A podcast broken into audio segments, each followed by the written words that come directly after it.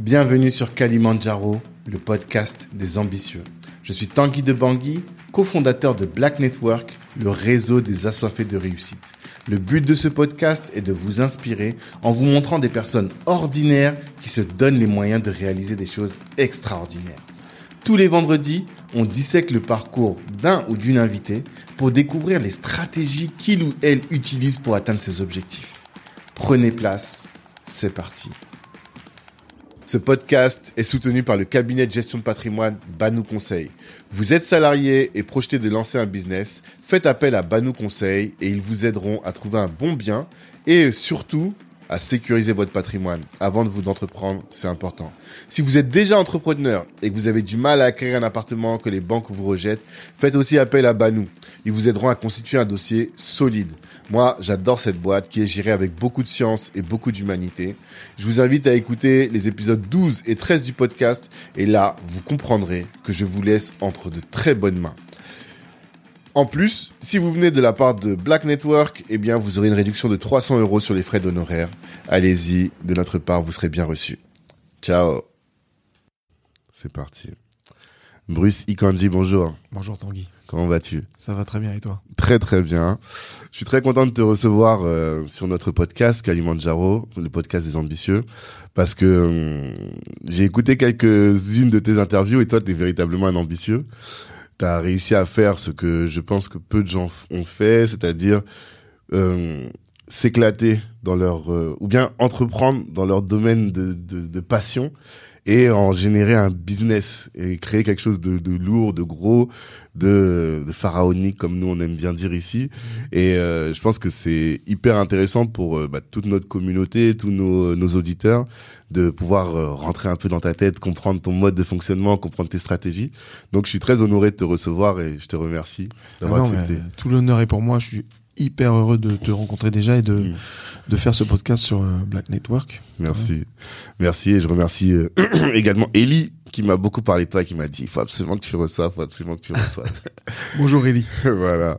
Euh, pour commencer, la première question que je pose à tous mes invités, c'est quelle est ton ambition? C'est quoi ce Kalimandjaro que tu souhaites, à, à, tu souhaites gravir? Euh, je, je, suis tellement euh, tellement ambitieux que le Kalimandjaro ne suffirait pas à nourrir. voilà. euh, non, c'est assez, ah. euh, non, non, mais si tu veux, c'est des ambitions de, de, de, de passionnelles. C'est-à-dire que euh, je suis danseur, je suis amoureux de la danse depuis tout jeune, mmh. et je me suis rendu compte que le danseur n'avait pas sa place dans le business. C'est-à-dire que, que, que le danseur tout, était toujours assujetti ou régi par une institution ou euh, une chaîne de télé ou euh, euh, une maison de production qui ne comprenait rien à la danse. D'accord. Et euh, du coup, je me suis dit, bah il faut créer, il faut créer nos propres supports, nos propres plateformes et et pouvoir pouvoir faire en sorte que le danseur puisse vivre de sa passion, puisse prospérer, que la danse soit connue dans, dans le monde entier. voilà. Et c'est d'ailleurs la première ambition que j'avais, c'est en 2002 quand j'ai commencé le Juste Debout, mon ambition première, c'était faire rayonner la danse en banlieue, euh, en France, en Europe et dans le monde. Ouais. Voilà. Donc ça, c'est Paris réussi et apprendre à développer plein d'autres choses. C'est ça, mais, 2002, mais, donc mais, mon, 20 ans. Mon Kalimandjaro, c'est vraiment faire en sorte que le danseur marche dans la rue comme un Neymar ou comme euh, ah. une, une Beyoncé okay. et que ces danseurs-là soient connus et reconnus. Non pas pour le, le, le strass et les paillettes, mais pour tout ce que ça comporte autour et, et, et toute l'énergie euh, que les danseurs mettent dans, dans leur passion, dans leur euh, de l'amour qu'ils ont pour la danse, et de se dire bon bah voilà que ça paye et qu'à un moment ça paye économiquement, mmh. mais ça paye aussi dans la dans la notoriété, la reconnaissance. construire voilà reconnaissance. Mmh. Plus Parce que toi t'as souffert de ça, tu, tu trouves que toi qui as dansé donc pendant là tu disais que tu avais arrêté de danser depuis mmh. euh, de, depuis euh, la crise sanitaire c'est ça? Ouais non j'ai pas près. vraiment arrêté de danser j'arrêterai tant que Dieu me permet de danser je danserai ouais. mais euh, c'est vrai que je suis plus concentré sur euh, sur euh, la, la, la, gestion justement du business mmh. et euh, de faire danser les autres entre guillemets c'est-à-dire d'essayer de d'ouvrir de, de, des portes pour les autres danseurs en fait et tu as souffert de ça du manque de reconnaissance? Parce que quand même t'as fait t'es l'un des rares qui a fait une carrière une belle carrière. Ouais, pas personnellement. Je, je te mentirais mmh. si je disais que. Mais par contre, euh, c'est en regardant les autres que je me suis dit attends, il y a un problème. Bon, moi j'ai réussi à faire ça, ça, ça. Donc mmh. voilà, euh, une carrière comme tu dis euh, assez fulgurante et assez euh, intéressante. Mhm. Euh, et d'ailleurs, j'avais déjà une belle vie et des beaux moyens euh, avec moi avant de faire le juste debout, donc euh, Ah. à l'âge de mes de, de mes 25 ans. Ah oui, quand t'as commencé Voilà, à danser. Quand j'ai commencé, euh, Mhm. voilà. Et, euh, et, euh, et du coup, euh, c'est en regardant les autres que j'ai vu, tu vois, des, des, des danseurs euh, incroyables qui avaient peut-être un peu plus de mal à se vendre dans le Mhm. business. Que je me suis dit, attends, il y a un problème. Les mecs, ils dansent depuis euh, tout jeune, c'est des tueurs en danse Mhm. et ils n'ont pas de, ils n'ont pas de reconnaissance. Mhm. C'est-à-dire qu'il y a des gens qui passent devant eux, qui ont beaucoup moins de talent, mais qui savent juste écrire des dossiers ou euh, ou euh, avoir, qui ont un phrasé euh, plus euh, éloquent ou même sans parler d'éloquence, euh, qui ont plus le bagou devant les institutions ou quoi et qui Mhm. passent devant des, des talents. Et ça, je me dis, Mhm. mais ça faut que ça change. Et donc ça, toi, tu l'expliques par le fait d'avoir de l'éloquence, le fait de savoir se vendre Ouais. et de savoir décrocher les- dossiers, c'est-à-dire savoir où il y a l'argent, en fait, au final. Alors, il n'y a pas que ça, c'est-à-dire qu'il y a aussi euh, des. Alors, puisqu'on est sur Black Ne- Network, et comme je te l'ai dit tout à l'heure, Mhm. même si j'étais à France Info, je dirais, Ouais. euh, il y a aussi, il y a aussi des, des, des, des quotas. Ok. C'est-à-dire, c'est-à-dire qu'on sait très bien que moi j'ai des j'ai des amis qui ont fait de grandes études. Bah, par exemple Nasty, euh, Mhm. qui a fait euh, euh, de grandes études, qui est euh, alors pour info c'est la personne qui host le juste debout avec moi. Ouais. En général, qui est qui est un old timer, qui a une culture j'ai incroyable, Mhm. qui euh, qui connaît le hip hop, etc., etc. Et, et lui, pour moi, c'est quelqu'un qui devrait avoir un théâtre. Euh, L'institution aurait dé- déjà dû le repérer et dire, toi, Mhm. Nasty, on te donne ce théâtre-là, tu gères, euh, t'es directeur artistique de ce théâtre-là. Or, euh, les gens qui sont euh, dans ces théâtres-là n'ont rien à voir avec notre culture et des fois font n'importe quoi et, et diffusent n'importe quoi. Donc c'est une boucle en fait. Mais euh, pour reprendre les mots de Olivier Laouché récemment, il me disait que il reprenait un, un poème de Césaire qui dit Mon peuple cesse d'être euh, le jouet sombre au carnaval des autres. Et euh, là, toi, ce que tu crées, c'est ton propre carnaval. C'est ça. De dire euh, là, ce que tu disais par rapport à Nasty, c'est que les autres n'ont pas voulu faire en sorte de l'intégrer dans leur carnaval. Mhm. Mais toi, ce que tu dis, c'est créons nos carnavals ou c'est travaillons pour être intégrés dans leur carnaval. Non, moi, moi, moi, ce que je dis, c'est, alors, ce serait, là, c'est facile dans- de- devant le micro de dire, non, travaillons euh, pour créer nos, car, nos, carnavals, mais on aura des concessions à faire. Je veux dire, on est quand même en France. euh, moi, j'ai le passeport français. Mhm.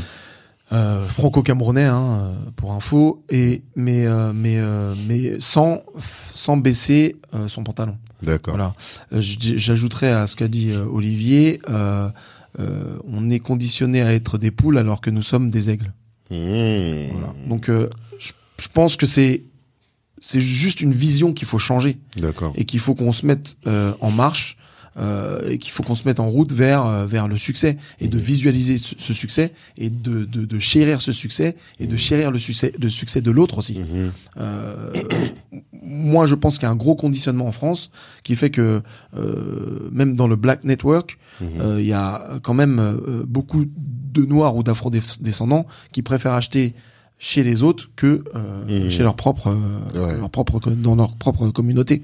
Mhm. Donc ça c'est un sujet qui revient souvent, on en parle depuis maintenant deux trois ans, Ouais. mais mais c'est quand même c'est quand même toujours pas acquis. Et donc Mhm. faut visualiser le, le le succès et surtout créer son carnaval. Ça sera dur, on vous mettra des bâtons dans les roues, mais c'est comme ça que je vois les choses. Euh. C'est-à-dire que être son propre euh, être le propre c'est ce que je dis souvent moi euh, souvent on parle du diplôme d'état hip-hop Mhm. Euh, il y a l'institution qui veut faire un diplôme d'état hip-hop je fais mais moi j'en veux pas du diplôme d'état hip-hop Mhm. moi ce qui m'intéresse c'est de créer mon diplôme d'école juste de school euh, et euh, et de là euh, euh, gérer mon, mon royaume entre guillemets Mhm. j'ai pas besoin de de, de de de regarder le royaume des autres ou de regarder dans l'assiette des autres Mhm. c'est-à-dire je gère euh, mon mon événement mon royaume euh, mon mon école mes élèves mes applications etc etc tu vois. Mhm. Ok.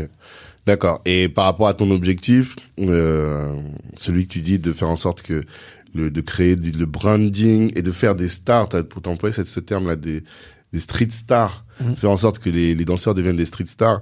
Là, euh, le dernier projet que tu as lancé, l'application, c'est ce but-là que tu poursuis, quoi. Exactement, la- l'application Top on the Floor, Mm. donc app.totf.io, pardon. Donc si vous voulez aller jeter un coup d'œil, c'est un, un ranking du, du danseur mondial. Mhm. C'est-à-dire des danseurs du monde entier qu'on a, qu'on on a fait un ranking et on fait une cagnotte, c'est comme un crowdfunding. Mhm. On fait une cagnotte et il y a des sponsors qui viennent, qui mettent euh, 1000, 2000, 5000 euros et qui euh, poussent les danseurs. Euh, on a à peu près 8000, euh, 7500 danseurs sur l'application et de ces 7500 danseurs, il y a les 100 premiers euh, qui se partagent la cagnotte. Donc euh, l'année dernière, c'est une cagnotte à 7000 euros. C'est pas énorme, mais Mm. moi j'attends que cette cagnotte elle atteigne les 70, 700 000 euros pour que les 100 premiers aient vraiment des perspectives et, Mm. et si tu veux, un- une espèce de subvention faite par nous et pour nous pour qu'ils puissent faire leur projet. Mhm. C'est-à-dire, euh, tu vois, le premier là cette année, il avait euh, euh, 1500 euros. Mhm. Bon voilà, Ness, donc camerounais. Euh, la, la, danse, une petite parenthèse, la danse française et les Français sont très forts en danse Ouais. dans le monde entier. Quand tu dis camerounais, c'est camerounais Ouais, Cameroun ou c'est en France? Franco-camerounais. Ok, C'est-à-dire qu'il d'accord. vit en France, mais camerounais. Ok. Et, euh, et euh, lui, il a gagné 1500, 1500 euros parce que la cagnotte était à 7000 euros. Ouais. Demain, la cagnotte était à 70 000 euros, il a 15 000 euros. Demain, Mhm. 700 000, il a 150 000 euros. Et ça, c'est quelque chose, avec le temps, c'est une application, je me laisse 2-3 ans pour la concrétiser, Mhm. euh, qui est totalement possible. Mhm. Et un danseur qui a 150 000 euros, il peut ouvrir son école de danse. Ouais. Donc concrètement, là, c'est du concret. On rentre dans le vif du sujet. Le mec, il a 150 000 balles, il peut s'acheter un appartement, donc il est plus safe dans sa vie, ou il peut investir dans une école, Ouais, ou sûr. voilà. Tu vois. Ouais, donc c'est des idées concrètes d'économie et moi j'ai pas peur de dire d'ailleurs si vous allez sur l'application il y a marqué en gros dance and business. Ah, tu vois parce que je veux conscientiser le danseur. C'est vrai que le danseur aime s'amuser aime danser aime Mhm. être passionné.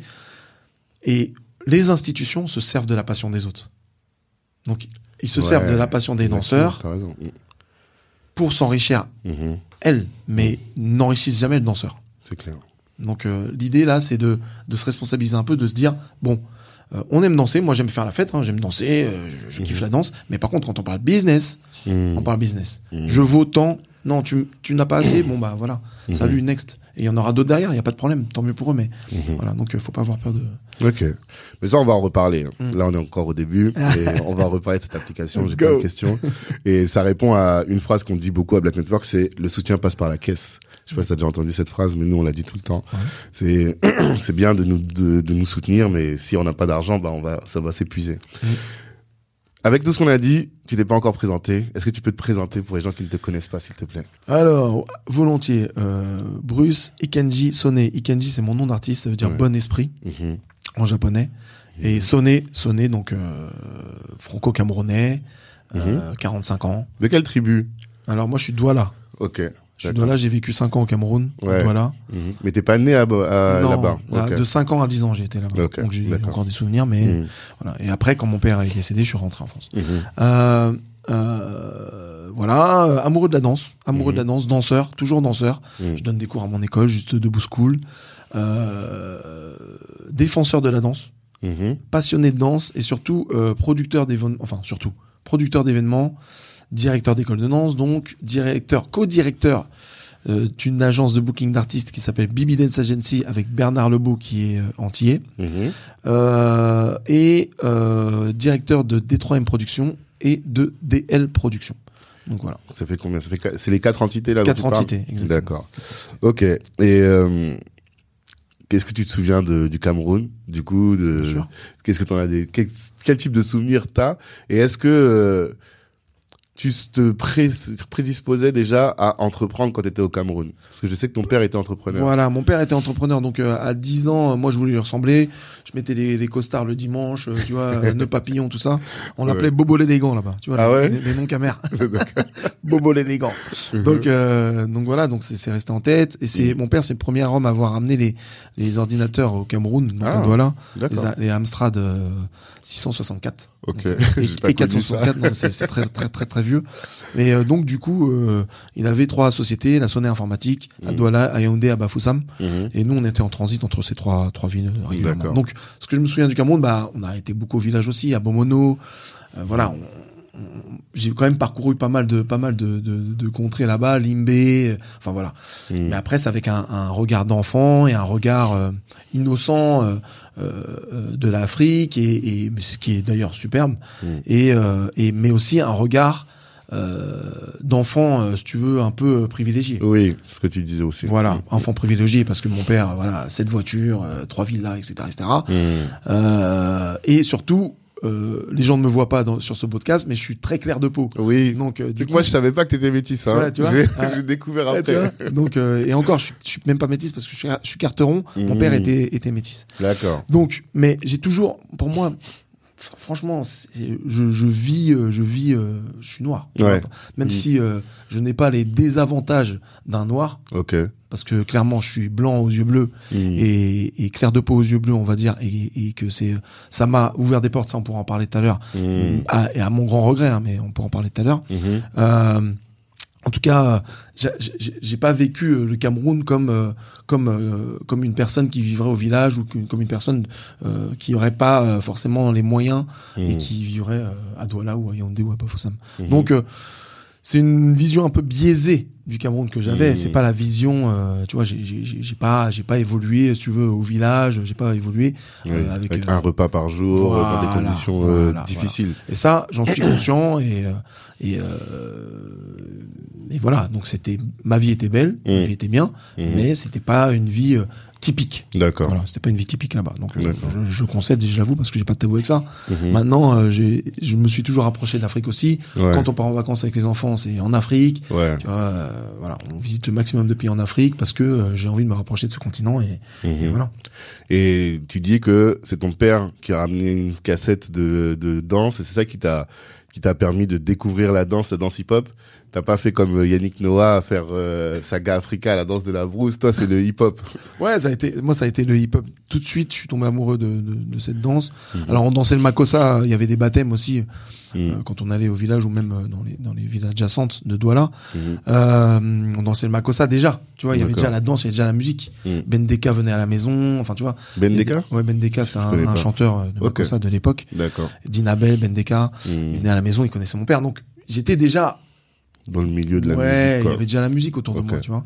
Donc j'ai après quand j'ai vu cette cassette de hip-hop, je me suis dit waouh, Mhm. je veux faire ça. Et ça a Mhm. été euh, aussi au Cameroun en 1984, ça a été euh, l'explosion du, du Smurf. Ah, Ouais d'accord. ouais ouais, ouais. Ok. ils étaient ils étaient ils étaient bons, ils étaient- Mhm. et ils dansaient ça partout. C'est-à-dire que le Smurf avait envahi euh, envahi le, le, le- le Cameroun quoi. Tu vois. Et du coup, euh, du coup, quand j'ai vu ça, j'ai dit ouais, je vais faire ça. Et puis, et d'ailleurs, mon pre- premier battle, mon premier défi, c'est dans un cirque au Cameroun avec mon frère Alex Ouais. qu'on a gagné. Mhm. Bien sûr, on s'est fait huer parce qu'on était les seuls euh, plus clairs. Plus. Et les, les mecs, ils étaient vénères. Après, on devait les défier et tout ça. Mais, Hmm. mais bon, c'était. Mais là, t'avais cool. une dizaine d'années, quoi. J'avais 8 ans. 8 ans. Ah oui. Moi, j'ai commencé à la danse à l'âge de. officiellement à l'âge de 8 ans, quoi. D'accord. Et pour moi, ça a toujours vous été. dansiez la entre vous dans la chambre, c'était pas... La- dans la chambre, je te dis au baptême, euh, Ok. euh, dans les cirques, on faisait des défis dans la rue. Moi, ma mère, elle, elle en avait marre, elle me giflait, elle me dit arrête de gigoter. Enfin, tu vois, ça c'était, non, c'était. Et t'as toujours fait la danse debout? Toujours.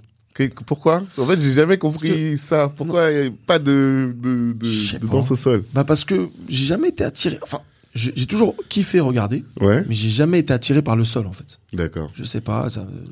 Mais t'en as fait presque une, euh, une doctrine. Parce que Ouais. juste debout, ça veut dire, euh, venez pas breaker devant moi, venez pas faire des coupoles, des tomates, alors que ça fait partie aussi du truc, quoi. Ah, tout à fait. Mais en Mm. fait, si tu veux, pour remettre dans le contexte, euh, juste debout à l'époque quand j'ai commencé cet événement-là en 2002. Mhm. Il y avait plein d'événements de break. D'accord. Et nous, on était exclus en fait. Ah, Tu vois, c'est un peu ça. C'est euh, en fait tout ce que j'ai fait et ce que je conseille aux gens qui vont faire du business, c'est de faire les choses non pas pour l'argent, mais parce qu'il y a une cause derrière.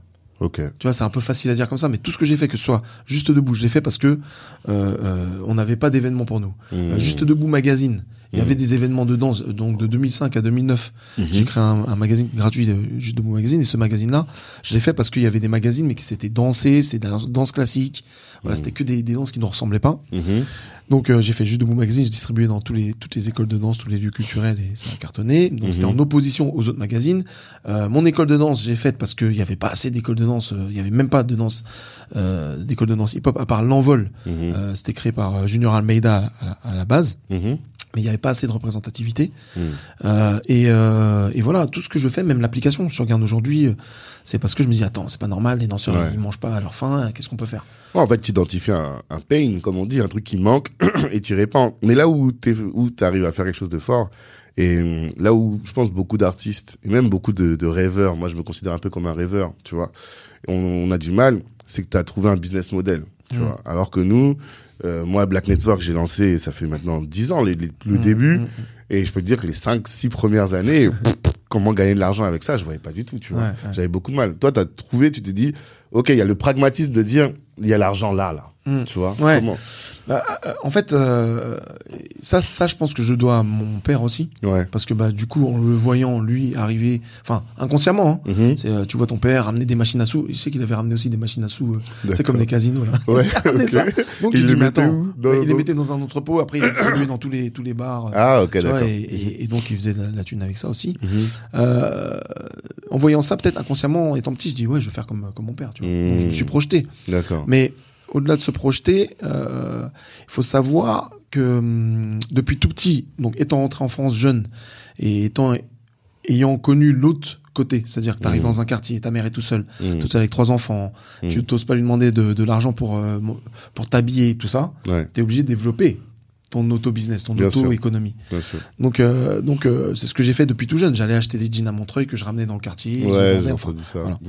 Et, euh, et du coup, ce que je pense, c'est que les gens sont souvent focalisés sur le problème, alors que les, les problèmes, il y en aura toujours. Mhm. Quand tu crées un événement comme Ju- Juste Debout à Paris-Bercy, c'est un budget assez assez haut. Et Mhm. mais même si c'est un budget assez haut et même s'il y a 16 000 personnes qui viennent, t'es à perte. Ouais, on va en reparler ça Voilà. parce que ça me. Enfin, je comprends ça- la logique, intrigue, mais c'est intriguant que- Ouais. à ce point-là. Voilà. En tout cas. Et tu te dis, mais attends, si je suis à perte là, comment je vais faire pour générer de l'argent? Eh ben, Mhm. euh, les gens m'appellent, me demandent des danseurs. Ah bah tiens, je vais faire une agence de booking d'artistes. Donc, je fais une agence de booking d'artistes avec Bernard Lebeau. Mhm.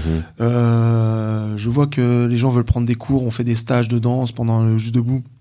Les gens veulent prendre, apprendre le hip-hop. Je fais mon école de danse. Mhm. Euh, je vois que euh, dans l'audiovisuel, euh, par exemple, euh, on a créé un DVD un jour, on a été dans une boîte de prod, et cette boîte de prod, elle nous a, elle nous a raquetté. Ah ouais? Ah ouais, elle nous a raquetté. Donc je, je crée mon, mon, mon- ma, ma boîte de prod. De distribution. Ah, de production ouais, de, de, distribution. de, de prod pour après le, di- le distribuer en auto en autodistribution. Mhm. Donc c'est des trucs, c'est beaucoup de travail, mais c'est euh, surtout ce que je ce que ce que je ce dont je parle souvent, c'est les revenus satellites. Ouais. Il faut absolument que les gens prennent en considération que par bah, par exemple un boulanger Mhm. quand il fait le pain, il fait pas que du pain. Mhm. Il va faire euh, des pizzas, il va faire euh, des dragées, il va faire euh, tu vois Mhm. et, et, et il ou elle hein, d'ailleurs, hein, les femmes ne m'en voulaient pas. hein. Donc, donc, si tu veux, un, un- un boulanger tout seul, tu te rends compte que le mec, si le pain fonctionnait, bah, il ferait que ça. Ouais. Non, il se prend la tête. Il va faire des galettes, il va faire ceci, il va faire cela. Et c'est les produits dérivés qui, par- qui Mhm. marchent. Les bougies pour le gâteau d'anniversaire, c'est 50 centimes, 50 centimes, 1 euro. C'est là où il y a la marge. C'est là où Si ça y a se trouve, le pain ne fonctionne pas. En fait, ça Exactement. Enfin.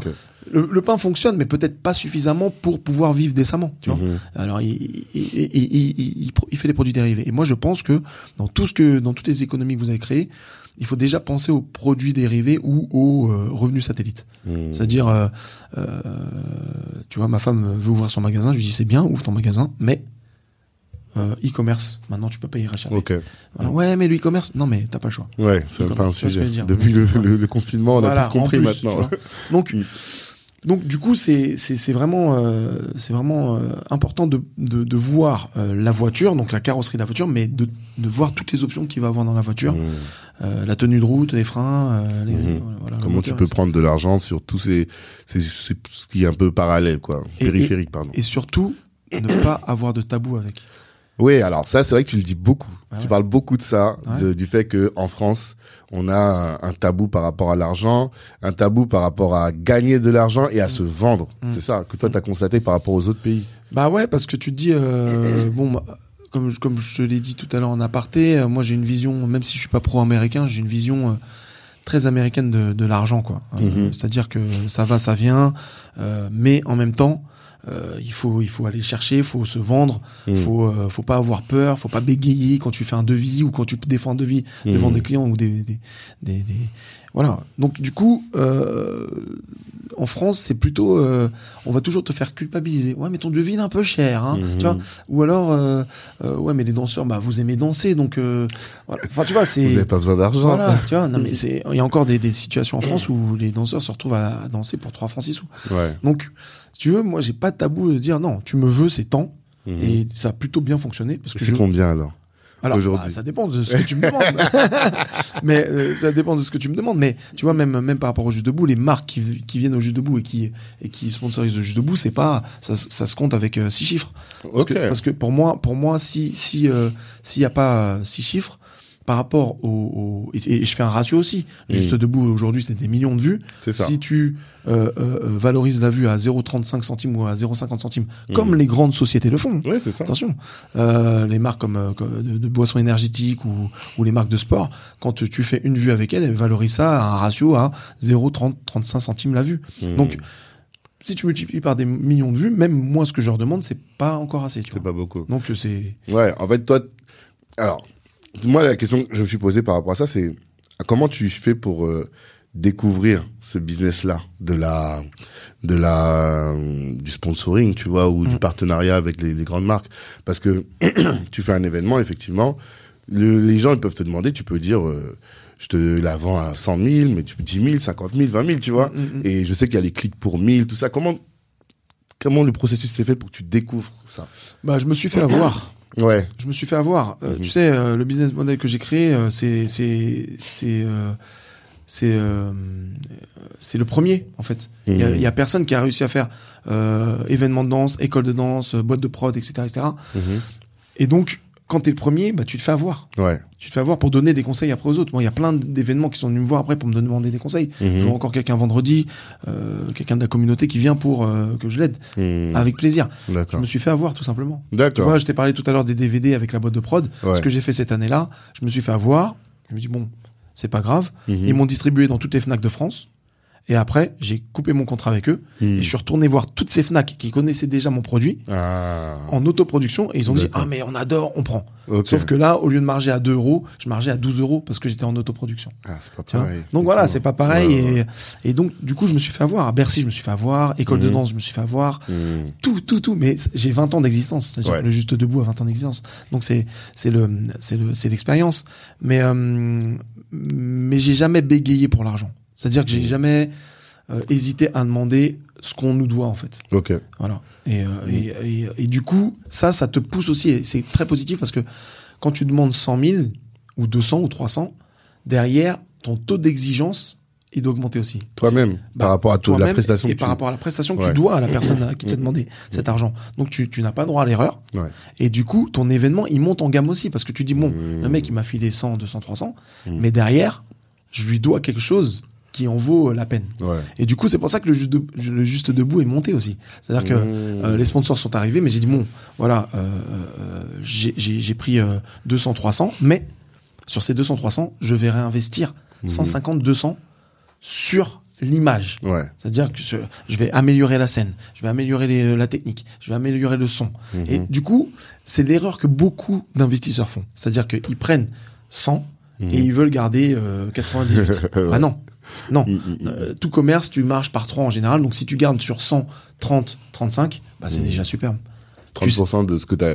Donc sur 100, tu vas gagner 30 000. Ok, d'accord. Ouais, en gros, en gros, Ouais, ouais, ouais, je vois enfin, très c'est un schéma, si tu veux. Pour moi, il est important de se dire, euh, quand tu gagnes une subvention ou, ou un sponsoring qui vient ou même de l'argent, euh, bah, de réinvestir. Un Mhm. autre exemple, euh, le Juste Debout était au stade Pierre de Coubertin pendant pendant quatre ans, donc de Mhm. 2004 à 2007, et euh, donc quatre éditions. Mhm. Et du coup, euh, l'argent que je gagnais de Coubertin, parce que Coubertin, la salle était vraiment pas chère, Mhm. bah j'en ai fait un magazine. Mhm. Tu vois, j'ai pas tout cramé en fait. J'ai- Ouais, mis de côté et j'ai réinvesti dans un magazine qui m'a rendu encore plus puissant au niveau de l'image. Donc du coup, c'est des, calculs, c'est de la stratégie. hein. Ouais. C'est que de la stratégie en fait. Ok, alors, je, je- je suis trop tenté de poser plein de questions là-dessus, Oui, mais je me dis peut-être qu'il faut qu'on revienne parce que sinon les gens vont pas comprendre. Ouais.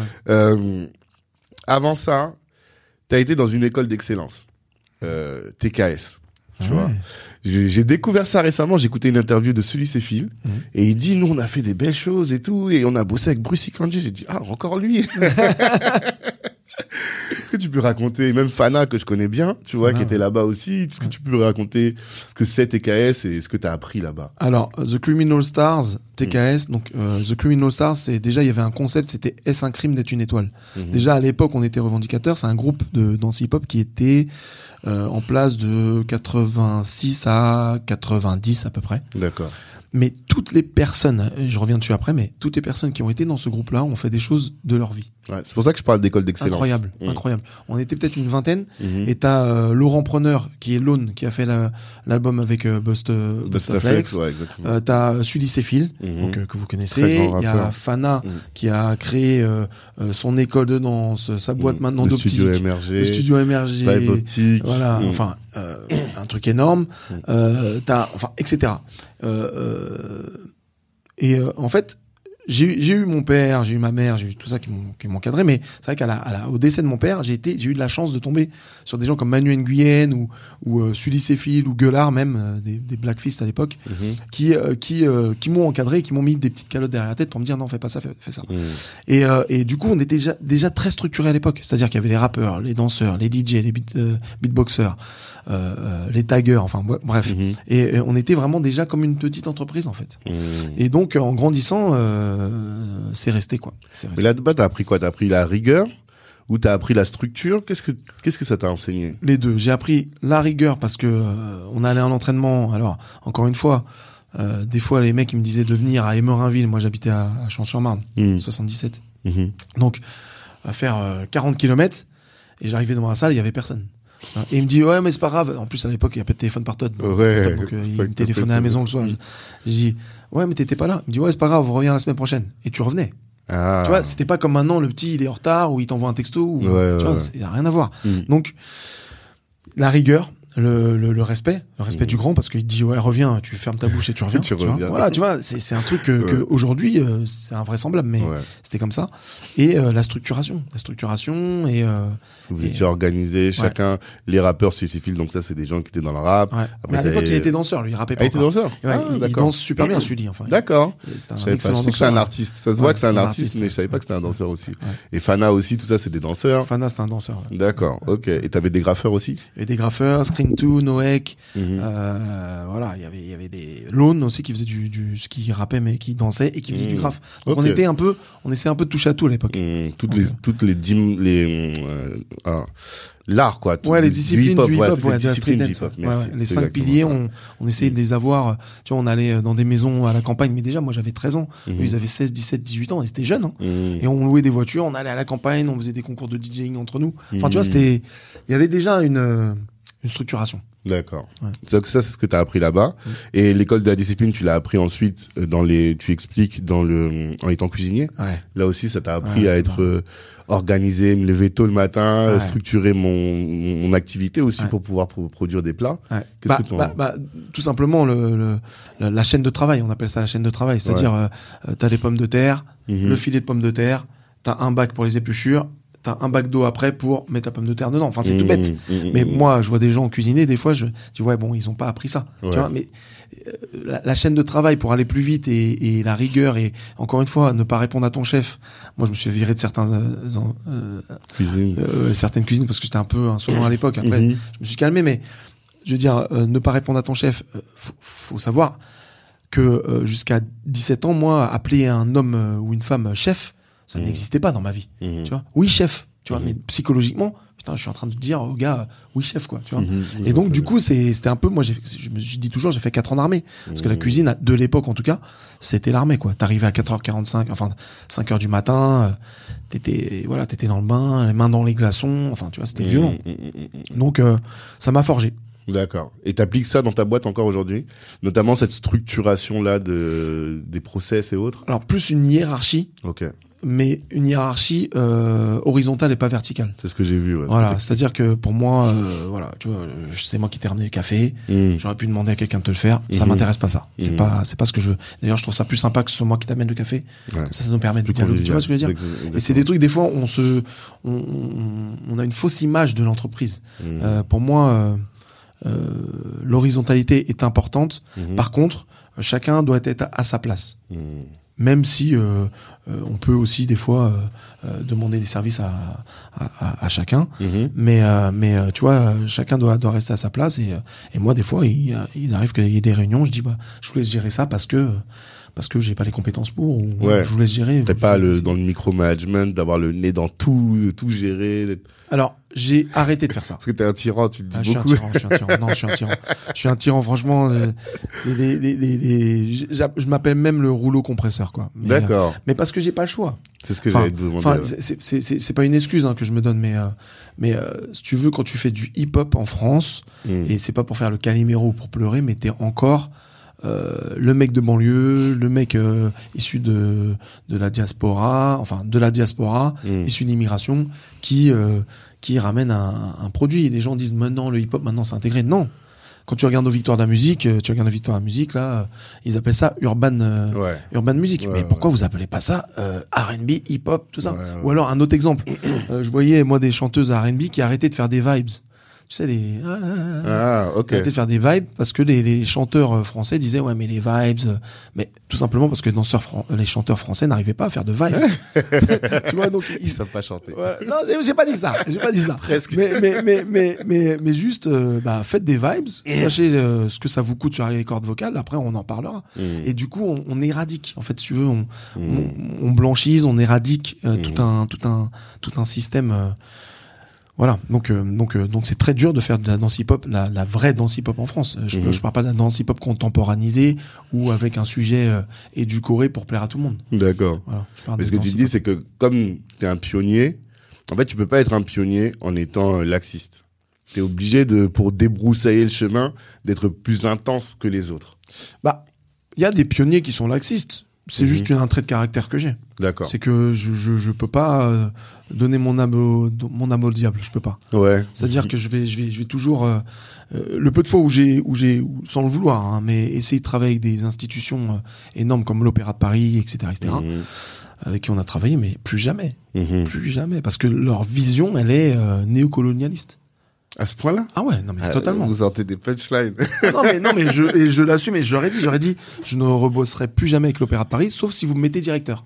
Vous me D'accord. mettez directeur de l'Opéra de Paris, je reviendrai. Néocolonialiste. Comment euh, Complètement. Bah, euh, on prend du hip-hop, Ouais. mais on le blanchise au max. Mhm. On prend du hip-hop, mais à un moment on te dit, ouais, mais cette musique, euh, faudrait mettre cette musique à ce moment-là. Je fais non, Mhm. non, non. Moi, je suis directeur artistique. Ah, mais non, mais c'est moi qui paye. Ah, parce que tu payes, tu crois que tu vas. Tu vois, tu sais, ce rapport de toujours ce rapport de euh, client roi et de euh, je vais euh, je vais mettre mon empreinte. C'est-à-dire que je t'ai donné de l'argent et je, plus que je t'ai donné de l'argent, J'impose. j'impose mon empreinte sur ton travail. Non, Mhm. tu m'as donné l'argent pour que parce que Je tu es venu me chercher, voilà, Ouais, ouais. Mhm. pour faire ce que j'avais à faire. Mm. Quand tu achètes une Porsche, tu vas pas mettre ah mais le logo, je veux mettre mon logo. Non, tu as Mm. acheté une Porsche parce que tu sais que c'est de la qualité. Ouais. Donc quand tu achètes euh, euh, comme directeur artistique Bruce Ikenji, tu, tu, tu, tu achètes une partie de son savoir, Mhm. mais tu t'achètes pas la culture, tu t'achètes pas la personne. Mhm. Tu achètes un moment dans l'espace-temps Mhm. qui va faire que, que Bruce Ikenji va tout faire pour te faire rayonner. Parce que moi, par contre, quand je bosse avec des institutions ou des marques, etc., etc., je donne tout. C'est-à-dire que il y a pas de. Par contre, dès que tu commences à vouloir empiéter sur euh, une image ou mettre une musique qui va édulcorer le propos ou blanchiser le propos ou dire ouais mais là il y a un petit peu trop de noir ou de, ou de- On t'a déjà dit ça? On m'a déjà dit ça en télé, on m'a déjà dit ça en télé, on m'a déjà dit ça euh, dans des marques, on m'a déjà dit ça. Tu vois, et moi je dis euh, fuck that quoi. Tu vois, Ouais. je, je, je- et c'est pour ça que je suis la bête noire de plein de monde aussi, dans l'institution et, euh, et et dans le et dans le dans le même le monde du travail avec des marques. Je me suis clashé avec eux parce que pour moi ça ne fonctionne pas. Vois J'imagine quand même les gens venir et te dire, ou bien parce qu'ils se rendent pas compte que toi t'es pro-black. c'est ils se rendent pas compte, ils se rendent pas compte, mais il y a aussi il y a faut dire ce qu'il y a, il y a des noirs aussi qui euh, qui acceptent ça. Ouais. Tu vois Ouais, mais si j'accepte pas, bah t'acceptes pas, Dieu te rendra autre chose ou pas. Ouais. Mais ça. tu peux pas. Ouais. Ça, c'est des choix. Moi, moi, à chaque fois j'ai pris des décisions, des, des- des décisions comme ça, euh, Dieu me le rendait euh, fois deux après, quoi. Ah ouais? Mais vraiment, vraiment. T'as un exemple? Bah, euh, un exemple. euh, euh, ouais, j'en ai plein. Maintenant, euh, par exemple, je, je tiens tête à une chorégraphe euh, dans la tournée d'un rappeur célèbre. Mhm. Euh, six mois après, je bosse avec euh, énormément de monde et euh, après, on me rappelle à la place de cette chorégraphe pour continuer à tourner parce qu'on se rend compte que Ouais. finalement, elle a tort. Mhm. Euh, ou alors je refuse un plan euh, mal payé ou qui aurait dû euh, que faire en sorte que j'exploite des danseurs euh, ce qui serait pas assez payé. Mhm. Bah, deux semaines après, j'ai euh, trois quatre coups de fil de, euh, de- enfin tu vois, c'est des exemples Ouais, qui peuvent, peuvent- peuvent te paraître bêtes, mais moi j'y crois. D'accord. C'est-à-dire que tu vois, t'as refusé ça, t'as créé Mhm. une énergie autour de toi Mhm. et, et Dieu ou le karma ou l'énergie comme comme vous l'entendez, Mhm. eh ben te, le- te, le- te le renvoie quoi. Mhm. Donc euh, donc moi je crois en ça. Non, ben, j'y crois aussi, hein, mais pour, pour que les gens illustrent, voient, visi- visionnent, visualisent, pardon, plus ce que ce, ce dont tu parles. Donc, euh, TKS, t'apprends ça, et après, tu t'expliques que tu, tu vas lancer juste debout, et là, tu vas voir euh, la maison de la maison de quartier, enfin ce qu'on appelait maison de quartier à l'époque, Mm. et tu demandes 70 000 francs pour aller pour voyager avec les jeunes, c'est ça? Ouais, parce qu'à l'époque je donnais des cours à la, MJ à la MPT Victor Jara à Champs-sur-Marne Mhm. et euh, j'ai demandé un budget pour faire voyager les jeunes avec moi à New York. Mm. et pas les pas les, les en fait j'avais une trentaine de jeunes. Et j'ai dit voilà les cinq jeunes les plus motivés pas les meilleurs hein, les plus motivés. Ah, je, je les ramène avec moi à New York. Pourquoi pas les pas les meilleurs? Parce que les meilleurs euh, euh, alors dans les motivés il y avait les, les- certains qui étaient bons aussi mais Mm. c'est une mentalité. C'est à dire que euh, moi j'ai toujours préféré pousser des jeunes qui partent de qui ont des difficultés mais qui me Qui montrent qui en qui en qui en qui- qu'ils en veulent Mhm. plutôt que des jeunes qui arrivent et qui sont un peu qui font un peu les fanfarons. Mhm. donc euh, donc du coup et qui travaillent moins et du coup qui ont moins de résultats. Donc du coup j'ai ramené ces cinq jeunes à New York avec euh, une- un homme qui s'appelait Pascal Gibert qui m'a donné la chance. Mhm. il m'a- il a dit on a fait un projet. Donc j'ai fait le projet. J'ai amené ces cinq jeunes à, une- à New York. Et après bah j'ai décidé de ramener les professeurs que j'avais amené euh, que j'avais eu à New York en France et en créant Mhm. juste debout. D'accord. donc en 2001 2001 Est-ce que tu peux nous donner les chiffres de Juste Debout? J'ai vu que tu t'expliques que en budget, c'est 900 000 euros, c'est ça? Ouais Aujourd'hui, en tout cas, euh, à l'Accor Arena. Alors, à l'accord Hotel Arena, sur l'action globale, sur l'année, parce qu'en fait, sur l'action euh, simple, on est à 450, 500 000 euros, ça dépend des années. D'accord. Mais euh, si tu comptes les bureaux, les gens que tu vois dans le bureau actuellement, etc., Mhm. etc., euh, l'action est à 450, 500 000 euros, et puis le, le global est à euh, 750, 900 000 euros, ça dépend des années, encore une fois. D'accord. Voilà. Le groupe Juste, de, Juste Debout, c'est un budget de 2 millions d'euros par an. Mhm. Euh, donc c'est pas un truc de fou, mais c'est quand même honorable. C'est pas rien. Voilà. Et surtout, euh, surtout euh, sans, sans aide de l'État. Mhm. Donc euh, la mairie de Paris nous a aidés à une époque, mais c'était à hauteur de 3-4% de notre budget. À une Merci époque, à la- Ça veut dire que c'est fini? Oui, parce que ben, la mairie de Paris avait, avait moins d'argent, et puis euh, euh, le Juste Debout tombait toujours pendant la Fashion Week, et donc ils louaient les salons de l'hôtel de ville de Paris. Enfin, il y a plein de Mhm. trucs.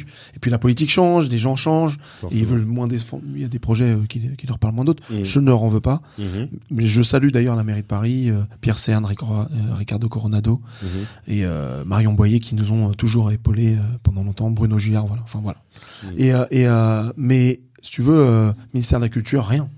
D'accord. Alors qu'ils voient euh, euh, 25% d'étrangers venir en France pendant une semaine, euh, 25% de, de, de, de provinciaux, 50% de franciliens qui viennent à Bercy, Mhm.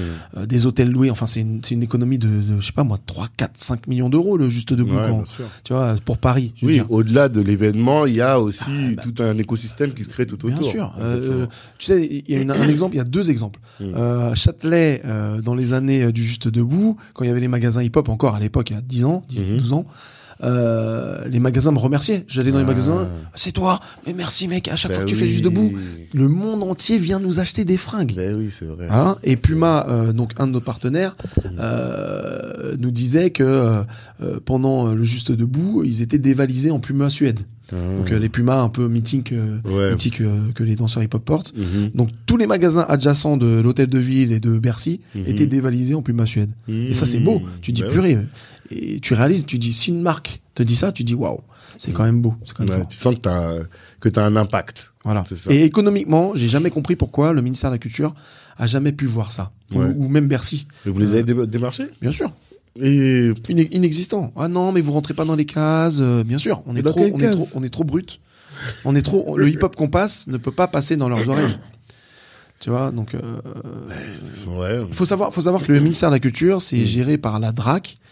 Euh, pour les, les- les subventions, enfin en, en grande partie, c'est Mm. la, la, la DRAC qui, qui distribue les subventions. Qu'à la DRAC, tu as un comité de 12 personnes, et sur les 12 personnes, tu as 11 bobos Mhm. qui euh, font de la danse contemporaine ou classique ou jazz. Mhm. C'est cool, j'ai rien contre. Et que tu as une personne qui va défendre le hip-hop, mais Ouais. que, que ça fera jamais euh, tu vois, c'est pour ça que je te dis que c'est c'est un peu hypocrite la- le traitement de de la culture hip-hop en France. C'est que euh, et du et que c'est du néocolonialisme, c'est qu'on te fait croire que, Ouais. mais mais non, c'est pas ça. non. Et donc du coup, moi, j'ai essayé de, de chercher, j'ai essayé de chercher d'autres euh, leviers économiques pour pas Mm. avoir affaire à ces gens-là en fait. Mais alors, juste pour revenir sur ce point-là, hein, le fait qu'il y ait des personnes, il n'y ait pas suffisamment de personnes euh, euh, hip-hopophiles, on va dire, Mm. à ces postes, est-ce que tu penses que tu penses pas qu'il y a eu une évolution là-dessus? Parce que je me rends compte qu'aujourd'hui, le hip-hop est tellement rentré partout dans les grandes émissions, les bombes sonores, c'est du hip-hop, les, euh, je sais pas, les, les Rihanna, les tous, enfin c'est de la, le hip-hop c'est devenu de la pop, et donc je vois plus cette, ce, ce- clivage. Est-ce qu'il n'y a pas une évolution dans, en 20 ans? Mais tu l'as dit, le hip-hop est devenu de la pop. Mais le hip-hop n'existe pas. Tu regardes, si tu regardes au niveau télévisuel et de la radio, euh, les rappeurs qui passent à la radio, qu'est-ce qu'ils disent à nos, à nos jeunes? Mhm. Comment ils les encouragent Mm. Com- qu'est-ce- Comment ils parlent de, de- des femmes Comment ils parlent euh, du business Comment ils parlent du travail La Mm. notion de courage Il y a plus ça. Le Mhm. hip-hop, à la base, c'est, et je vais faire le vieux con, désolé, et, et je vais faire le vieux jeu, mais le hip-hop, c'est un message. Ouais. C'est un message qui sortait. Et justement, de- par rapport au Black Network, Mhm. c'est un message qui valorisait Mhm. euh, nos pères et qui valorisait euh, ce qu'on pouvait faire dans la vie. Et qui avait un message qui pouvait sortir les gens euh, euh, d'une d'une d'une d'une de- d'action qui était néfaste pour elles. Mhm. Si tu regardes le hip-hop d'aujourd'hui, écoute Skyrock, Mhm. écoute euh, Move, écoute où sont les rappeurs conscients? Il y en a très peu. Mhm. Il y en a très peu. Alors que le rap, c'est un message. Last Poet, alors ça, c'est les premiers. Ouais. Mais je veux dire, mais je veux dire, à la base, c'était pour motiver les gens. Là, Mhm. qu'est-ce, quelle est la motivation? Quelle est la motivation de, de, de, de, diffuser ce genre de mots et, et pour les, les, les, les, les mecs des radios, pourquoi ils ne passent pas de rap conscient, à ton avis? Parce qu'ils considèrent que c'est chiant. Non. Ils moi, pour moi, tu considères que c'est chiant à, à partir du moment où tu t'as plus le choix et que tu consommes qu'un type de musique. Mhm. Mais normalement, le hip-hop. euh, attends, je dis pas que j'écoute que du rap conscient. hein, j'écoute Mhm. aussi du voilà, PNL. euh, J'écoute plein de choses. Ouais. Mais je veux dire, normalement, on devrait avoir le choix.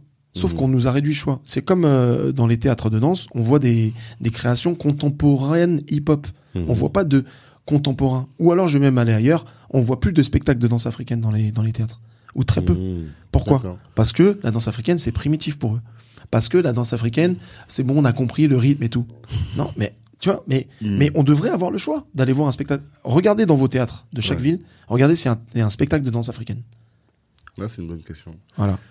Et, et, et, pour le hip-hop, c'est pareil. On, on va, on va euh, euh, blanchiser le hip-hop. On va mettre une chorégraphe ou un chorégraphe euh, plus clair de peau, qui va rentrer dans un propos, qui va rassurer les institutions et qui Mhm. va pas déranger l'institution. D'accord. C'est, on va appeler la street dance euh, danse urbaine, alors que la danse urbaine n'existe pas. Mhm. C'est un terme créé par Philippe Moura et, et consorts Ok. euh, dans les années 90, 94, 96 Ok. à la Villette. ok. Mais moi, je me suis jamais euh, défini comme danseur urbain. Je suis un Mhm. street dancer ou un danseur hip-hop et je- j'en suis fier. Euh, voilà, c'est comme euh, l'Afrique et Kemet, tu vois. Mhm. On a ou Martinique et Madinina. C'est-à-dire qu'on veut jamais nommer une chose telle qu'elle est vraiment. Par son essence Voilà. véritable. Tu t'appelles, euh, tu t'appelles, euh, par exemple, moi j'ai appelé mes enfants avec des noms à, consonance africaine. Mhm. Euh, ma femme a, a un nom à consonance africaine. Elle bossait quand elle était plus jeune chez Camailleux. Et on lui disait non, tu vas t'appeler Ami. Mais non. Voilà. Donc, mais, mais c'est, c'est, c'est, alors ça a changé un petit peu. Mm. On est passé de 2% à 7%. Ok.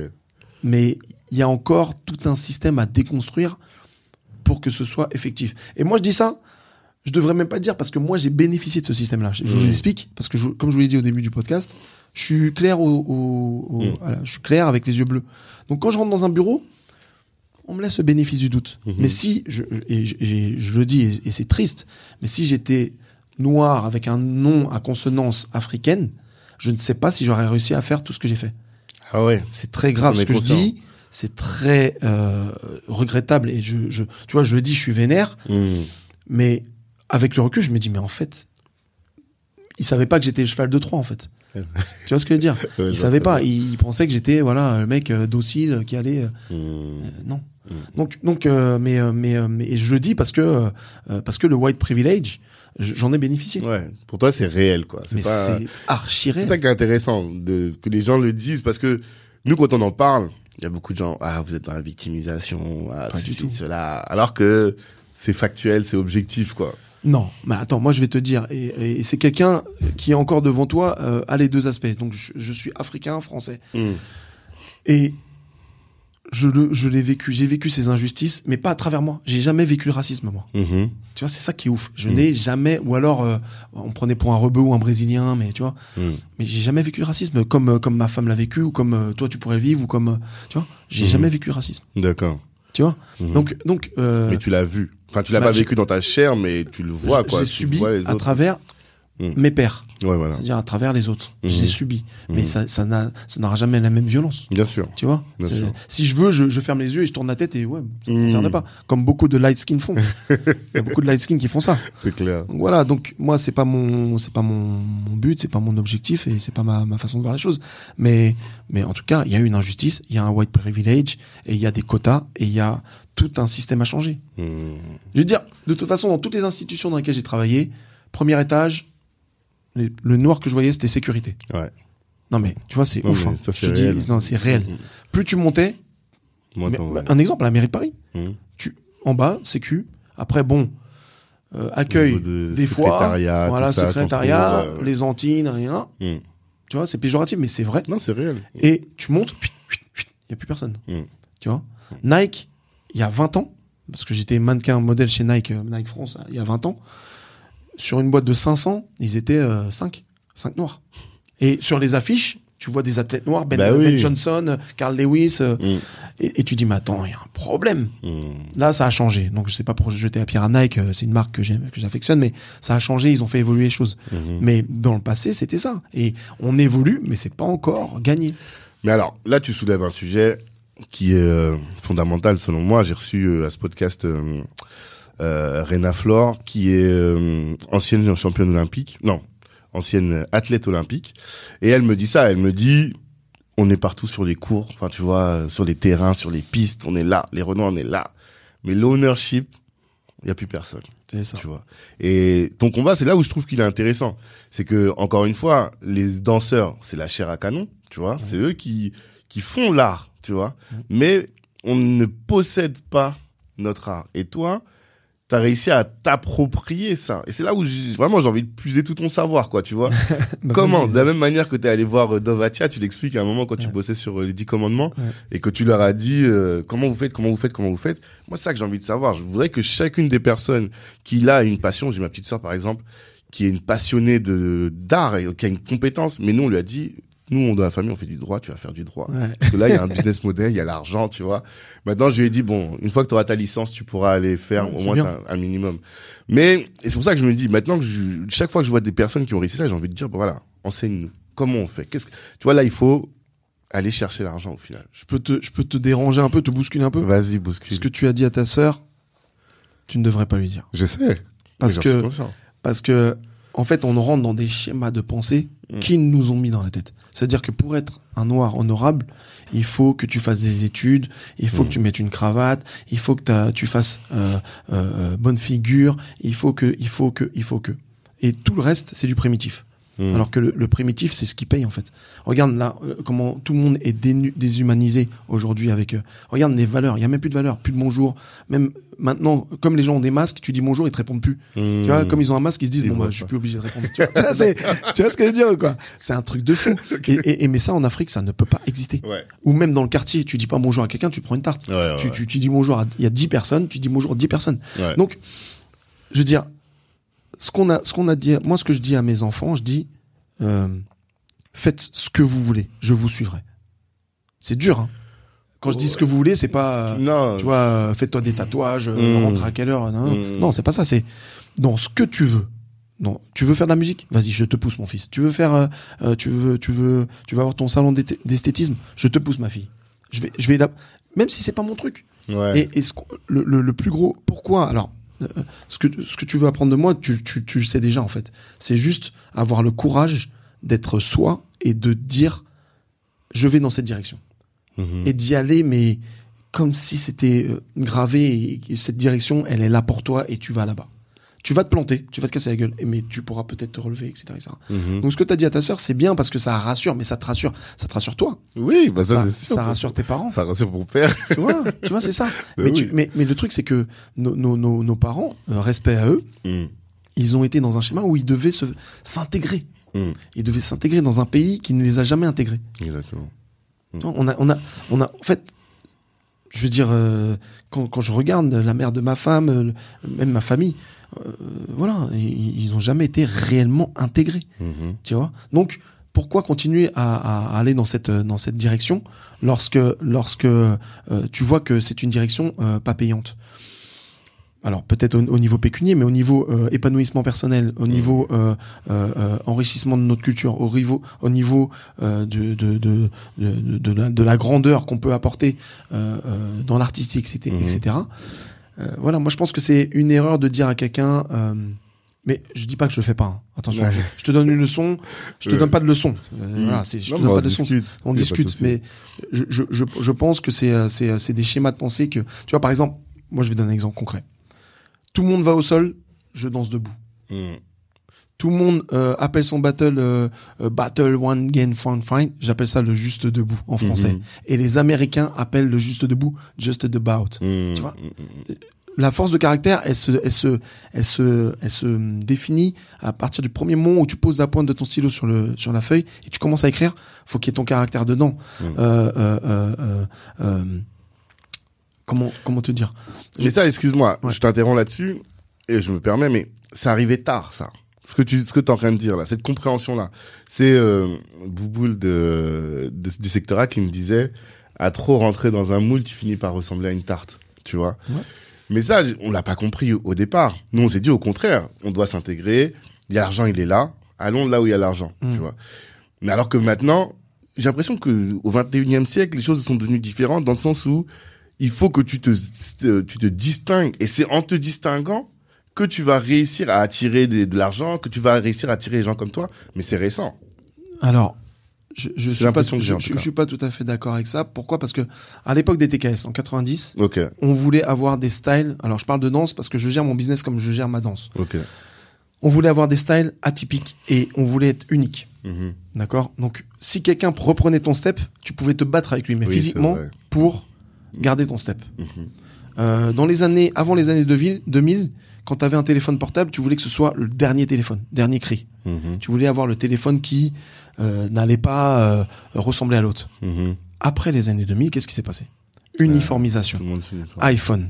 Si t'as pas le iPhone, tu deviens euh, pas bien. Si tu t'habilles pas comme ça, tu deviens pas bien. Si tu ne danses pas comme l'autre, tu ne passes pas dans les battles, tu ne passes pas, tu ne Mhm. travailles pas.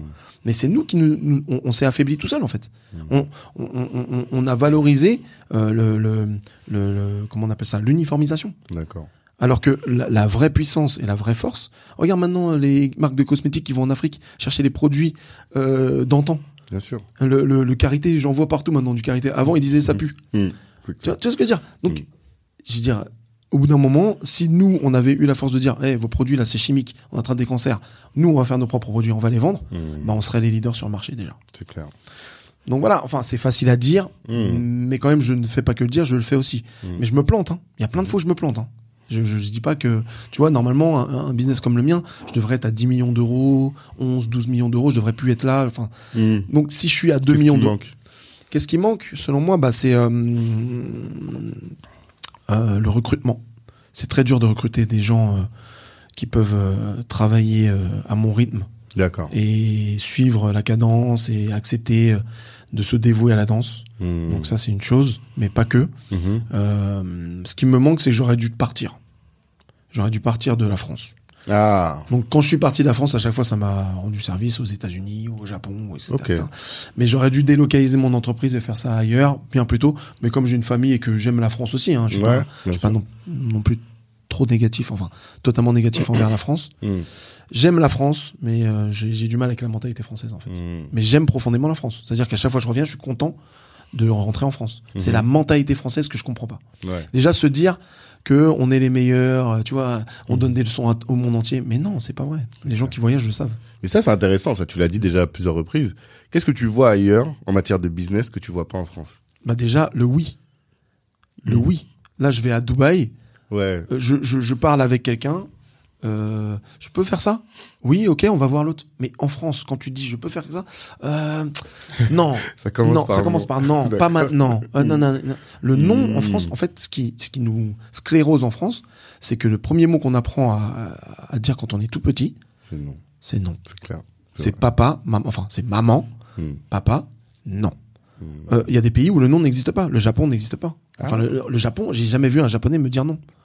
Je n'ai jamais entendu. Je ne sais même pas euh, s'ils ont un, un- un- voilà, ils, di- ils disent pas non. Hmm.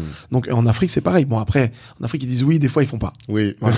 voilà, mais mais quand même le dynamisme est intéressant de dire ouais, tu vois. Ou alors tu vas tu vas à Dubaï, tu rentres dans un restaurant à 1h du matin, on peut manger Oui, bien sûr. Hmm. Mais ça, ça fait du bien. Mais ça, euh, ça te. En France, euh, dans les années euh, 90, tu pouvais faire ça, ou 2000, tu pouvais faire ça. Aujourd'hui, tu vas dans un restaurant à 22h29, hmm. il ferme à 22h30, Mm. il te dit non, c'est fermé. Ouais. Tu vois, il te jette. Et, et du coup, ça, au quotidien, c'est lourd. On s'en rend pas compte, mais c'est des, des petites cicatrices. D'accord. Le nom. Euh, non. Non, t'as raison. Et même, euh, ça, en fait, ça, ça entraîne, je pense, peut-être alors une frilosité dans le business, quoi. De se dire tout de suite, je, de voir tout de suite la difficulté et de voir tout de suite le négatif et de ne pas se mettre dans une euh, attitude positive qui consisterait à dire, voilà, ça va marcher. Maintenant, il faut faire en sorte que ça marche, mais potentiellement, ça peut marcher. Exactement. Bah, c'est exactement ça. C'est faut, faut visualiser. Faut, euh, faut bah, déjà beaucoup travailler. Il y a- il y, a aussi autre chose que j'ai pas dit, hein. mais euh, je travaille. J'ai travaillé énormément. Et je travaille énormément. Combien de temps par jour à peu près? Bah, c'est entre 13 et 15 heures par jour. Vraiment, hein, c'est, euh, Mm. tu vois, je pars de chez moi, euh, j'arrive, euh, voilà. Mhm. Et euh, le mercredi, c'est famille. Ah. Et après, le samedi, dimanche, on voyage, on va voir des gens, on, on danse, ou tu vois, mais Mhm. je veux dire, c'est, c'est très, euh, c'est très organisé. Ma vie est très organisée. Ah, Voilà, d'accord. j'ai un planning de. Tu peux expliquer? Ouais, tout à fait. Tu bah, as toujours été Ah bah oui, de toute façon, c'est Non, ton activité depuis- professionnelle aussi, non Quand, quand j'ai, j'ai pris un tournant en 2012, quand le Juste Debout a vraiment pris euh, une autre ampleur avec l'école de danse et tout, euh, j'ai, j'ai, je me suis fait un planning de vie. Donc de 7h à 8h, euh, tâches ménagères, euh, Ah ouais de 8h à telle heure, voilà. C'est Et réglé. depuis, tu le tiens Je ne peux pas le tenir complètement. Parce, Oui. que, parce que je suis un homme, je suis pas un robot. machine. Ouais, ouais. Voilà. Mais, Mais dans l'ensemble, quand c'est, même. c'est un socle. Ah, c'est un socle. Et, Ok. et, et, et franchement, euh, il y a beaucoup d'entrepreneurs que je vois qui ont des idées de fou. Moi, j'ai Mm. des amis qui sont super intelligents, qui ont des idées de fou, Hmm. mais qui n'arrivent pas à structurer. Exactement. La structuration, elle passe par là. L'organisation personnelle. Mm. De quelle heure à quelle heure? Euh, Je vois des, voilà, je vais pas nommer, mais j'ai des amis ou des très proches Mm. qui parlent au téléphone pendant trois heures. Mais pour Mm. dire des choses, je veux dire, c'est sympa, l'humain, cool, mais réduit, fais 30 minutes, va à l'essentiel Ouais. et, et bois un thé avec cette personne, ça sera dix fois plus productif. Hmm. Et reste pas 3 heures au téléphone parce que les 2h30 supplémentaires là, T'aurais pu faire, t'aurais pu faire quelque chose. Et à la fin des 3 heures, en plus, t'as la tête en compote. Tu vois, Mm. donc Ouais. voilà. Faut et- optimiser quand même un peu. optimiser. Euh, nous, enfin, les, les, les Africains ou les Afro-descendants, on aime prendre le temps, on aime. Ça, je comprends. Et il faut continuer à être comme ça. Mhm. Mais il faut l'organiser. D'accord. Faut selon moi, faut l'organiser parce que sinon, euh, il y, a- il y a, il y a des côtés euh, super bons à prendre chez les Japonais, chez les chez les Européens. Il faut les prendre Mhm. en gardant notre mindset. D'accord. Donc toi, ton orga, c'est quoi? Ah, mon, mon orga, c'est euh, bah, j'ai tout dans mon ordinateur, mais si tu veux savoir, euh, alors le lundi matin, c'est point global avec euh, les 40, euh, enfin j'ai 45 collaborateurs avec les profs de danse et tout, mais je fais un point avec euh, 10 d'entre eux. Mhm. Euh, on dispatche le boulot. Après, euh, j'ai un point avec euh, l'agence le lundi. Ensuite, euh, j'ai un point avec euh, la production ici, la communication et l'école de danse. Mhm. Tu vois, je, je dissèque les points. Mhm. Enfin voilà, lundi, mardi, c'est ma, c'est ma journée danse, donc parce que je continue à enseigner dans mon école. Mhm. Donc euh, 5h30 de danse. Après, il y a un call avec euh, un syndicat à 21h. Je Ah finis oui, vers j'ai vu 23h. ton snap là, Ouais. ton sur Ouais. Insta, mais on va en parler de ça Ah, on va en parler, ouais. Et Mhm. du coup, du coup, euh, le mercredi c'est famille, mais euh, en, en grande période de rush comme là, j'organise Dubaï. Le, le mercredi, je bosse. Donc hier, je bossais. Mhm. Pendant trois mois, je bosse, mais le reste du temps, c'est c'est famille. Le Mhm. jeudi soir, c'est avec euh, ma femme. Mhm. Le euh, le jeudi. Euh, Ah, T'as même l'après-midi- time boxé le temps. mais t'es obligé. parce, que, parce que sinon, quand t'as quatre structures et quand t'as des gens à gérer et tout, sinon ils te bouffent tout. Ouais. Et c'est après c'est ça va dans tous les sens. Donc. Il y en a qui vont dire mais c'est un fou. euh. Oui, oui, oui, je suis un peu un ouf. Je suis un peu un ouf. Mais je pense que c'est une folie euh, bénéfique au final parce que parce que derrière c'est de la production quoi, c'est productif et euh, Mm. et autre chose. Moi, je peux avoir un gros problème. euh, Tu vois là, comme je t'ai dit tout à l'heure, il faut que je sorte 300 000 euros en, en 72 heures. Mhm. Euh, bah, le soir, j'ai pas j'ai pas encore trouvé la solution, je vais la trouver. Mhm. Euh, et le soir, j'arrive euh, devant mon lit à minuit, je me pose, je dors. Tranquille. Ouais. T'arrives à. Ça, est-ce que ça, ça vient de ton africanité, tu penses, ou bien c'est Ouais, c'est autre chose? un peu de tout. Moi, je, je, je pense que l'africanité, le, aussi le, le, fait de compartimenter les choses, les problèmes, et, les, et les timings, etc. etc. Mhm. faut, faut, faut un temps pour tout. Mhm.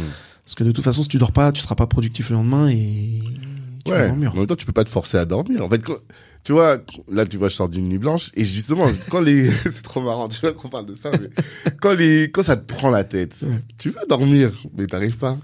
Ouais. euh, tu tu, tu n'arrives pas parce que euh, le problème. En fait, moi, je pars d'un principe très simple et je vais faire peur à certaines personnes encore, mais c'est pas grave. Mm. EDF endetté. Tesla, avant de faire un bond en bourse il y a trois ans, ils étaient surendettés. Hmm. La SNCF endetté. L'État endetté. Hmm. les ménages endettés. Tout le monde est endetté. Pourquoi moi je vais me faire du mauvais sens? Non mais tu vois, ça c'est mon africanité par contre, tu vois. Ouais, je Tiens, vois. je veux dire, mais pourquoi je vais me pourrir le sang Hmm. pour un truc tous les grands chefs d'entreprise ont fait ou font Hmm. Tu vois, je veux dire, tu, tu, tu regardes même Canal Plus, le groupe Canal Plus était en mauvaise. euh, Enfin, faut, faut, faut, faut se renseigner. C'est pas, c'est pas parce que toi t'es à, t'es à, t'as un trou dans ta caisse de, alors pas un trou euh, volontaire, hein, j'entends. hein, Mm. C'est pas parce que t'as pris 3000 euros, mais si t'es à moins 3000 euros pendant une semaine, bah, je veux dire, c'est la vie quoi. Hmm. Eux, ils sont à moins euh, 2 milliards. non mais Oui, non, t'as raison, c'est vrai. l'État français, euh, on est à 300 milliards, Mm. moins 300 milliards, Mhm. et on fait rentrer par année plus 250 milliards. Je sais pas si tu savais, Non. mais, mais chaque année il y a euh, euh, 50 milliards Mhm. qu'on n'arrive pas à, À à estomper, quoi. à compenser. Ok. Donc pourquoi ils me prennent la tête? Enfin tu vois, et Mhm. pourquoi se prendre la tête? Ok. Je veux dire, tu vois, il y a, c'est plus facile à dire qu'à faire, mais moi j'ai relativisé. Je dis attends, voilà, mais j'ai toujours plus ou moins bien dormi. Par Mhm. contre à 6 heures du matin, je reprends le problème. Ah. C'est-à-dire, ok. je me lève et je re- et c'est comme si je débranchais Hmm. et à, et à 2 heures du ma- à 6 heures du matin, euh, je reprends le problème et, et je gère. Et, et- et en général, c'est cool parce que ça, ça te permet d'avoir une respiration et de, Hmm. d'avoir les bonnes solutions. Non, j'y crois, hein. Mais en fait, des, des fois, je suis pas quelqu'un qui fait beaucoup de, de, de nuit blanche, mais des fois, quand ça te prend la tête, ça te prend la tête, quoi. Ouais. Tu vois, t'arrives pas.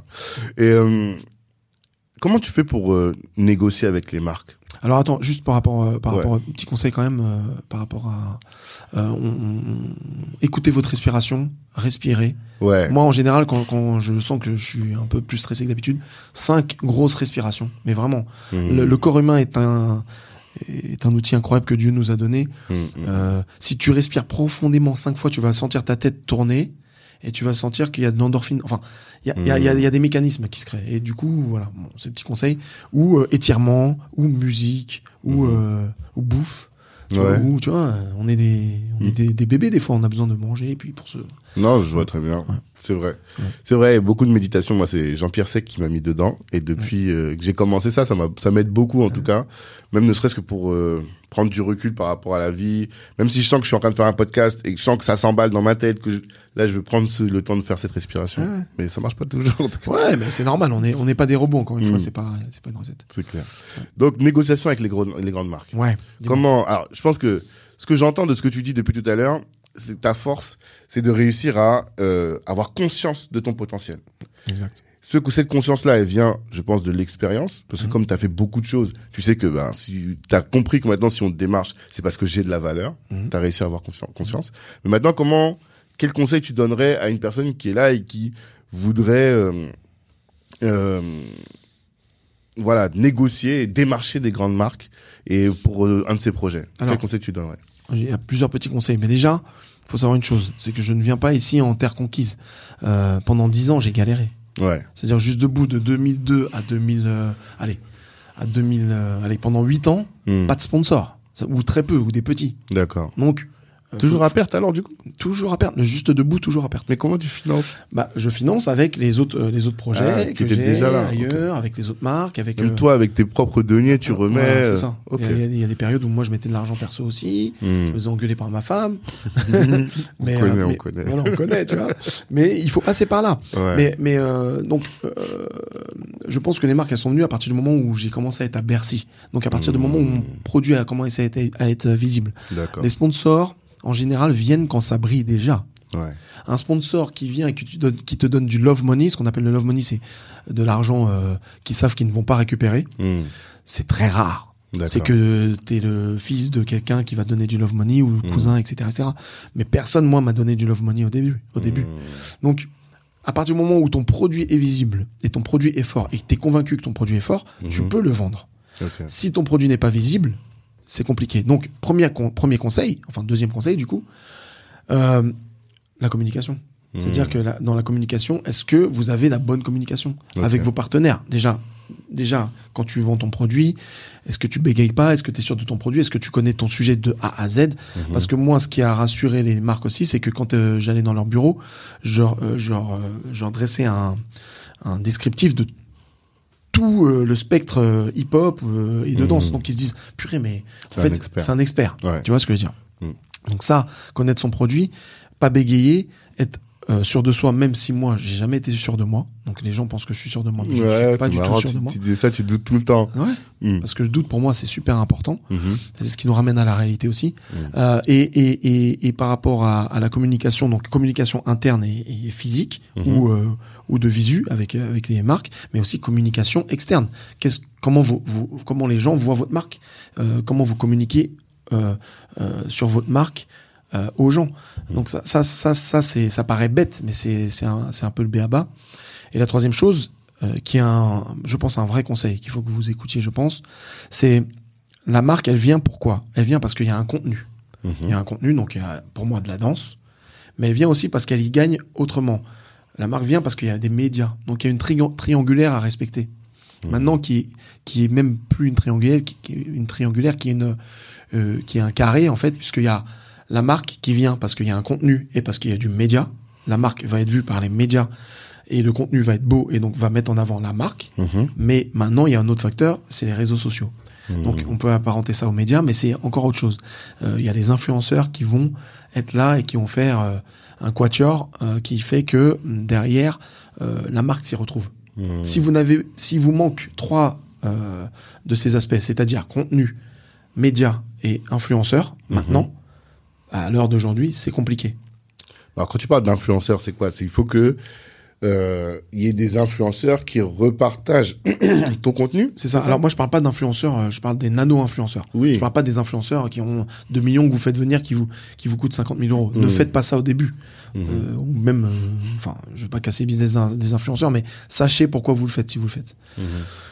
Je parle des, des, des nano-influenceurs. Pour qu'est-ce qui va faire que moi, au juste debout, il y a un moment, il y a tout le monde qui va sortir son téléphone et qui va Ah, devenir influenceur. Ok. Ok, c'est- Ça, ça, ça part encore du contenu. C'est pour ça que je dis c'est un quatuor. Mhm. C'est vraiment un, un truc qui part dans tous les sens et qui fait que ton contenu il est tellement fort que le mec il va snapper. Par exemple, si tu as une, une, un magasin de cosmétiques, qu'est-ce qui Mhm. va faire que la personne elle va rentrer dans ton magasin et va dire ce magasin est beau, Ouais. euh, cette crème, euh, ah ce petit meuble là il est sympa et puis elle va snapper ou quoi. Mhm. C'est hyper important de voir encore une fois le générique. Pas Ouais. seulement le produit. Ouais, mais mon produit, je comprends pas. Il sent bon, il est beau, le package il est bon. Oui, mais comment tu l'as mis en valeur Mhm. Comment ces gens-là ont parlé dessus Mhm. Quel est le bouche à oreille sur ton produit Donc, c'est trois petits conseils que je peux donner. Il y en a plein d'autres. Mais après, je vous inviterai à mon workshop qui est facturé. euh, non, Ah ouais. Non, mais toi aussi tu fais des workshops Ouais, je fais des workshops, mais c'est- Ah. bon, plus euh, en petit comité, 5-6 personnes, parce que je pense que c'est plus intéressant de partir de l'humain et j'ai pas envie de faire des workshops avec 50 personnes, ça m'intéresse pas. Ok. Mais euh, oui, j'en ai fait. J'en ai fait, j'en fais encore. Sur quoi? Sur euh, l'entrepreneuriat dans l'artistique? Ouais, Ok. ouais, l'entrepreneuriat même tout court. J'ai eu des graffeurs qui sont venus, j'ai eu des gens qui montaient leur, justement leur parfumerie, tout ça qui sont venus. Mhm. Parce que une fois que tu as compris le, le- les rouages du business, ou, voilà. Euh, en tout cas, euh, voilà ce que je peux donner comme conseil déjà. Je trouve que c'est euh, c'est un petit peu la base de savoir comment tu vas parler aux marques. Et après, la présentation, Mm. Euh, comment tu vas rentrer dans la salle, comment tu vas te positionner, comment tu vas t'adresser à eux, comment l'élo- l'éloquence, l'élocution que tu vas avoir. Hmm. Euh, si tu n'es pas bonne, c'est pas grave. Moi, je fais énormément de fautes d'orthographe. Voilà. Pour, Ouais, pour à l'écrit? À l'écrit. C'est terrible. Hmm. Du coup, je, je, je m'appuie sur des gens qui ne font Des pas de fautes. On a tous des lacunes. Ce Mhm. qu'il faut, euh, c'est pas faire comme si on les avait pas. C'est-à-dire Mhm. que moi, je sais très bien que, comme je fais des fautes d'orthographe, qu'il faut que je fasse écrire certains textes par certaines deux autres personnes. Voilà. Mhm. Euh, si vous ne savez pas parler ou communiquer sur votre marque, prenez quelqu'un qui va vous aider à communiquer dessus ou, ou à défendre votre projet. Mais il Mhm. faudra bien la briefer cette personne avant. On peut pas tout faire. Euh, il faut trouver, il faut trouver l'équilibre. Mais, hum, mais en tout cas, euh, le positionnement euh, à table, comment tu, comment tu vas t'adresser aux gens euh, Est-ce que tu as de l'aura Est-ce que t'as pas d'aura? Si t'as pas d'aura, peut-être qu'il faut le travailler. Mhm. Peut-être qu'il faut que tu ailles prendre des cours de danse, qu'il faut que tu prendre des cours de théâtre, euh, des cours d'élocution. euh, euh, voilà, il y a plein de choses en fait. Mhm. Euh, les gens, des fois, ils veulent vous suivre sur un projet parce qu'ils sont fascinés, non pas par le projet, par vous. Ouais. Tu vois, les gens, ils, ils- L'énergie Au début, voilà, l'énergie que tu euh, dégages, tout ça. Au début, les gens, euh, ils disent ouais, le projet, bon, la crème, euh, je m'en fous. Mais par Mhm. contre, la, la personne arrive, elle respire quelque chose de positif, euh, et du coup, ça, ça favorise. Donc, Mhm. faut mettre toutes les cordes à nos arcs, en fait. Mhm. Voilà, c'est c'est pas évident, mais mais c'est pas non plus insurmontable. D'accord. Et, il faut surtout prendre du recul et se voir s'autocritiquer. Mhm. Moi, quand je regarde une vidéo de, de danse de moi, je vais la regarder dix fois, je vais la critiquer neuf fois, Mhm. et je vais l'apprécier la dixième fois. Mhm. Voilà. Et dans, dans tout ce que je fais, c'est pareil. Là, l'autre jour, j'étais dans, dans, dans l'école de danse, dans mon école, et je disais à, à l'équipe, euh, la serrure là, c'est pas bon. La tâche là sur le, la- faut, faut gommer ça. Enfin, tu vois. Mhm. Sinon, tu restes dans un truc où tu te complais dans un truc et. C'est ça. Voilà. Exigence et excellence. Pour moi, je, je, enfin, je sais pas si je l'applique bien, mais je le lis souvent et je le vois souvent. Il n'y a pas d'excellence, des exigences, et ça va dans les petites choses, quoi. Et ça s'adresse surtout parce qu'on peut exiger des autres, Mhm. mais est-ce que toi t'es exigeant avec toi-même Par rapport à Tu toi-même, tu effectivement. Donc c'est des trucs comme ça. quoi. Ok. Et euh, je pense par rapport à Juste Debout, on a fait le tour, en tout cas sur cet aspect-là. L'autre aspect aussi qui m'intéresse, c'est le caractère international de Juste Debout. Parce que tu t'es pas contenté de faire un événement qui, est euh, franco-français. Il y a- Tu fais venir déjà les gens de l'extérieur. Mm. Mais aussi, j'ai cru comprendre que vous déplaciez. Est-ce que Ouais. tu peux expliquer un peu comment ça fonctionne? Alors, je fais une petite rectif. En fait, je fais pas venir les gens et c'est ça la force du Juste Debout depuis tout, tout jeune. Depuis 2004-2005, c'est les gens qui viennent au Juste Debout. Moi, c'est-à-dire que je paye pas de billets. Je paye pas de. J'ai toujours dit, je ne paye pas de billets d'avion pour les danseurs. Parce qu'il y a des danseurs étrangers qui voulaient, ouais, je viens d'Amérique, tu peux me payer un billet d'avion? Je dis non. Tu viens, euh, tu viens, tu viens, tu viens pas, tant pis, on continuera sans toi, tu vois. et, du coup, euh, c'est ce, c'est cette impertinence aussi qui a, qui a suscité le, wow, il- Hmm. tu vois. Et euh, mais La pour moi, confiance en soi aussi. C'est vraiment ça, on en revient à ça. hein. Ah ouais, T'as ouais. confiance en ton produit, quoi. Tu dis, je vais pas me... Totalement. Ok. Totalement, je vais pas me brader, je vais pas. Tu viens, tu viens, tu viens pas, t'as raté quelque chose. C'est Mhm. comme là, je fais le juste debout à Dubaï le ça. 20 mars 2022. Euh, les gens, ouais, mais Dubaï, Dubaï, mais viens pas. euh, Moi, je vais kiffer. Enfin, tu vois. Et il y en a plein qui peur. viennent. J'ai plein d'Américains qui viennent, j'ai plein de Mhm. Russes qui viennent, des Français qui chipotent un peu, mais ils viendront au dernier moment, Mhm. comme d'hab. Euh, mais voilà. Et hum, du coup, euh, la notion internationale pour moi, elle est super importante. Parce que bah, déjà, quand on voit dans nos quartiers, quand on voit euh, le hip-hop, c'est cosmopolite, quoi. C'est c'est ce qui fait que la- le hip-hop est si beau, si fort, si grand. C'est que euh, j'ai beaucoup parlé de- de- d'africanité, etc., etc. Mais euh, euh, un blanc peut danser, un noir peut danser, un asiate peut danser, les pays du Maghreb, voilà, tout le monde, le peuple, le, le monde entier danse depuis Mhm. depuis des, des- des centaines de milliers d'années. Et je pense que que c'est important de le relater et de, de, de, de, de, de- En fait, les plus grands hommes politiques, c'est nous. Les, Mhm. Pour moi, c'est la, la, la meilleure politique au monde, c'est la danse. Pourquoi? Parce que déjà, il n'y a pas de parole. C'est le corps qui parle. Mhm. Et que au niveau du fraternel et de l'échange, il y a... Il n'y a pas mieux, en fait. C'est-à-dire qu'il n'y a pas un mot qui va dépasser l'autre. C'est, euh, Parce que c'est vrai que des fois, dans le rap ou, ou même dans la politique, euh, tu vois, on, on essaie de, de blesser l'autre. Mhm. Nous, ça va être peut-être dans le mouvement, il va, on va peut-être se tester dans le mouvement. Oui, dans le clash, tu sens qu'il y a... clash, tu peux il y a- insulter quelqu'un voilà, avec voilà, des gestes Avec le corps, Oui. exactement. Le corps parle.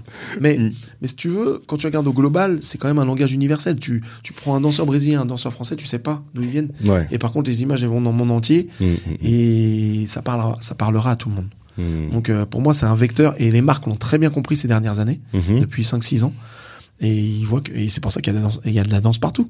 C'est que, ça Ouais, que engage, ça euh, touche, euh, tu ça vois. touche tout le monde. C'est une énergie qui qui communique et qui impacte. Quand Ouais. t'es là, tu, tu ressens quelque chose quand quelqu'un danse, quoi. Ouais, Tu ça, vois, c'est importe positif et, voilà, et tu restes pas insensible. Mm. Après, euh, pour le, le, le- je pense que euh, pareil, la danse hip-hop s'est nourrie de plein d'autres cultures, Mhm. notamment la culture africaine, mais aussi la culture des tap dance aux États-Unis, la culture euh, du kung-fu euh, en Asie. Ah ouais Enfin, tu, oui, tu vois en break euh, ou même même même dans le pop. Tu vois, on, on a des, on a, de- tu vois, on regarde des, des films de kung-fu au Cameroun. Euh, on essaie de reproduire des mouvements, l'attaque du tigre, l'attaque du singe, etc. D'accord. Donc tu vois, ça, ça reste encore. Ok. Ça reste encore. Et du coup, je trouve que c'est super intéressant de, de, de, de voir que la danse hip-hop, c'est l'une des danses les plus euh, cosmopolites et, et, et ouvertes au monde, en fait. Mhm. D'accord.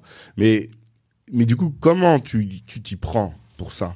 Parce que moi, j'ai cru comprendre que vous faisiez, vous tourniez. Là, Ouais. le- je sais, je vois qu'il est à Dubaï. Ouais. Mais vous, vous faites Alors, des. Non, en fait, en gros, le Juste Debout, à la base, c'était finale Paris-Bercy.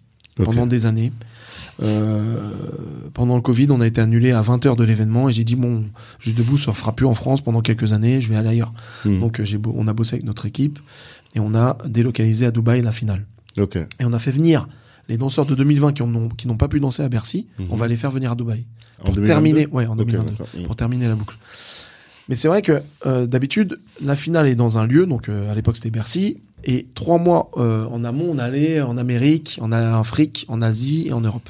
D'accord. Et on recrutait, on faisait des mini juste debout dans le monde entier, on recrute les meilleurs danseurs qui Mhm. viennent en finale après à Paris-Bercy. Mhm. Bon, là cette année, ils viennent en finale à Dubaï. Voilà, Ah, ok, c'est ça Voilà. le concept. Voilà, c'est ça le concept. Et comment tu t'organises ça? Comment tu prends ton téléphone, t'appelles euh, Bah, en fait- aux États-Unis comment... Avec la danse, moi j'ai eu la chance de, bah, de danser dans le monde entier aussi, Ouais. avant, avant même de faire le, le juste debout.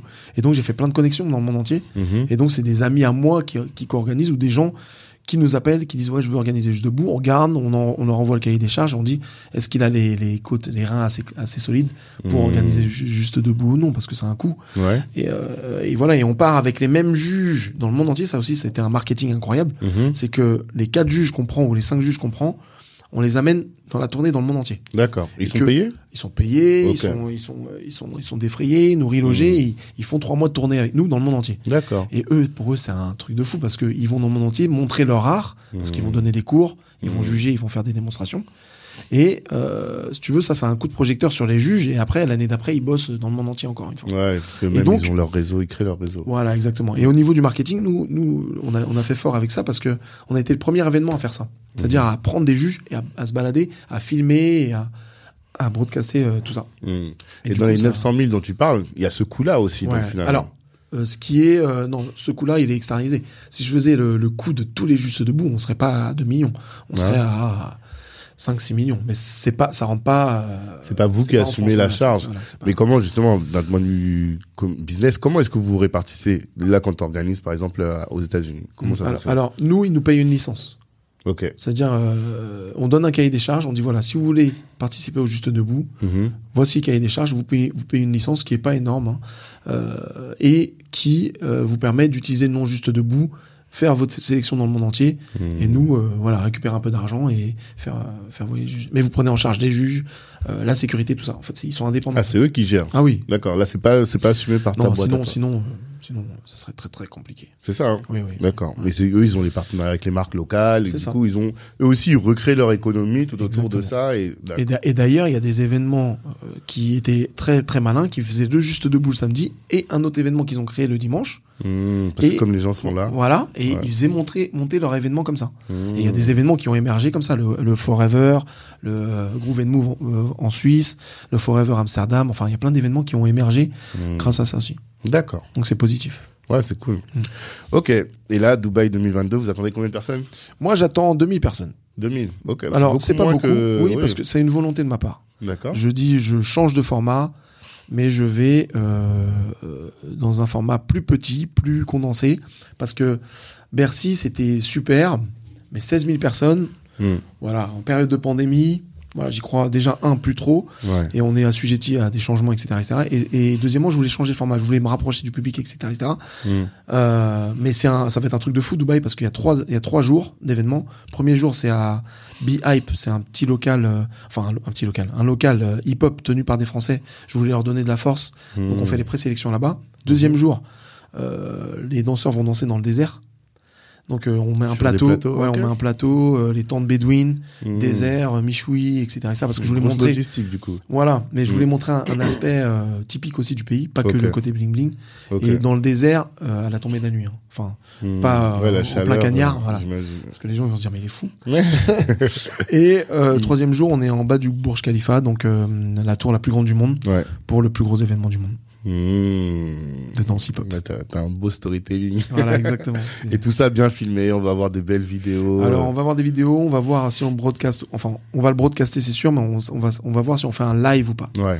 Euh, parce que nous on veut que les gens viennent, c'est-à-dire qu'on veut que les gens vivent ce moment-là Mm. et ceux qui sont pas là, euh, limite, euh, Tant pis. voilà. Mm. On est un peu là-dessus pour le moment, mais après on on n'est pas à l'abri qu'une chaîne de télé nous appelle ou quoi, ils nous disent Ouais. on veut ça quoi. Bah, Après 2000 personnes, t'es sûr que tu vas le remplir. je Oui, en plus, bah, c'est dans un parc, donc c'est en plein air. Hein, Mm. Burj Khalifa, t'as le parc du Burj Khalifa avec la fontaine à côté, Mhm. et euh, on va. C'est je comme un pense- je festival, pense qu'il y ouais, il y aura plus, il y aura plus que 2000 personnes. Mais moi, je me dis, 2000 personnes, c'est cool. Mm. S'il y a 3000, 4000, bon, voilà. Ça, vous pouvez les accueillir en tout cas. y Exactement, il y a la place. D'accord. Mm. Ok. Euh, Est-ce qu'on peut parler aussi de l'école? Bien sûr. Parce que bon, je pense que c'est pertinent aussi euh, d'avoir lancé une école. Je pense que beaucoup le, le font quand même. Mm. Que- Mais euh, j'ai quand j'y étais allé, je te disais, je suis allé pour Omar Johnson. Mm. Elle est balèze quand même. C'est pas une petite école. Est-ce que tu peux nous expliquer comment est-ce que ça t'as- tu t'es lancé? Bah, en fait, euh, l'école, à la base, on a déménagé quatre fois. On était à Pantin euh, de 2009 à 2011. Et après, on a eu des problèmes de voisinage, problèmes de, de trucs. Moi, je payais trop les gens à l'époque. Tu vois, c'est pour ça que je te dis, je me suis fait avoir aussi sur plein de Mmh. choses. C'est que on payait trop de loyer, on payait trop les danseurs. Parce que moi, je voulais respecter les danseurs, donc on leur donnait euh, des sommes par cours euh, qui étaient trop. C'est-à-dire On, on leur donnait euh, 90 euros net de l'heure. Ah oui, ça fait beaucoup. Mais tu vois, avec les charges, ça fait euh, Ah 100, oui. Et salarié en plus. 80, c'est même pas salarié, tu vois. Et du coup, moi, la première boîte, je l'ai coulée. non, mais je vous le dis. Ah, vous aurez trop généreux. Bah voilà, tu vois. Et donc Mm. du coup, euh, après avec avec le- l'expérience, on a Mm. réajusté. Euh, donc euh, Pantin. euh, et après, on a fait Montreuil, deux autres écoles.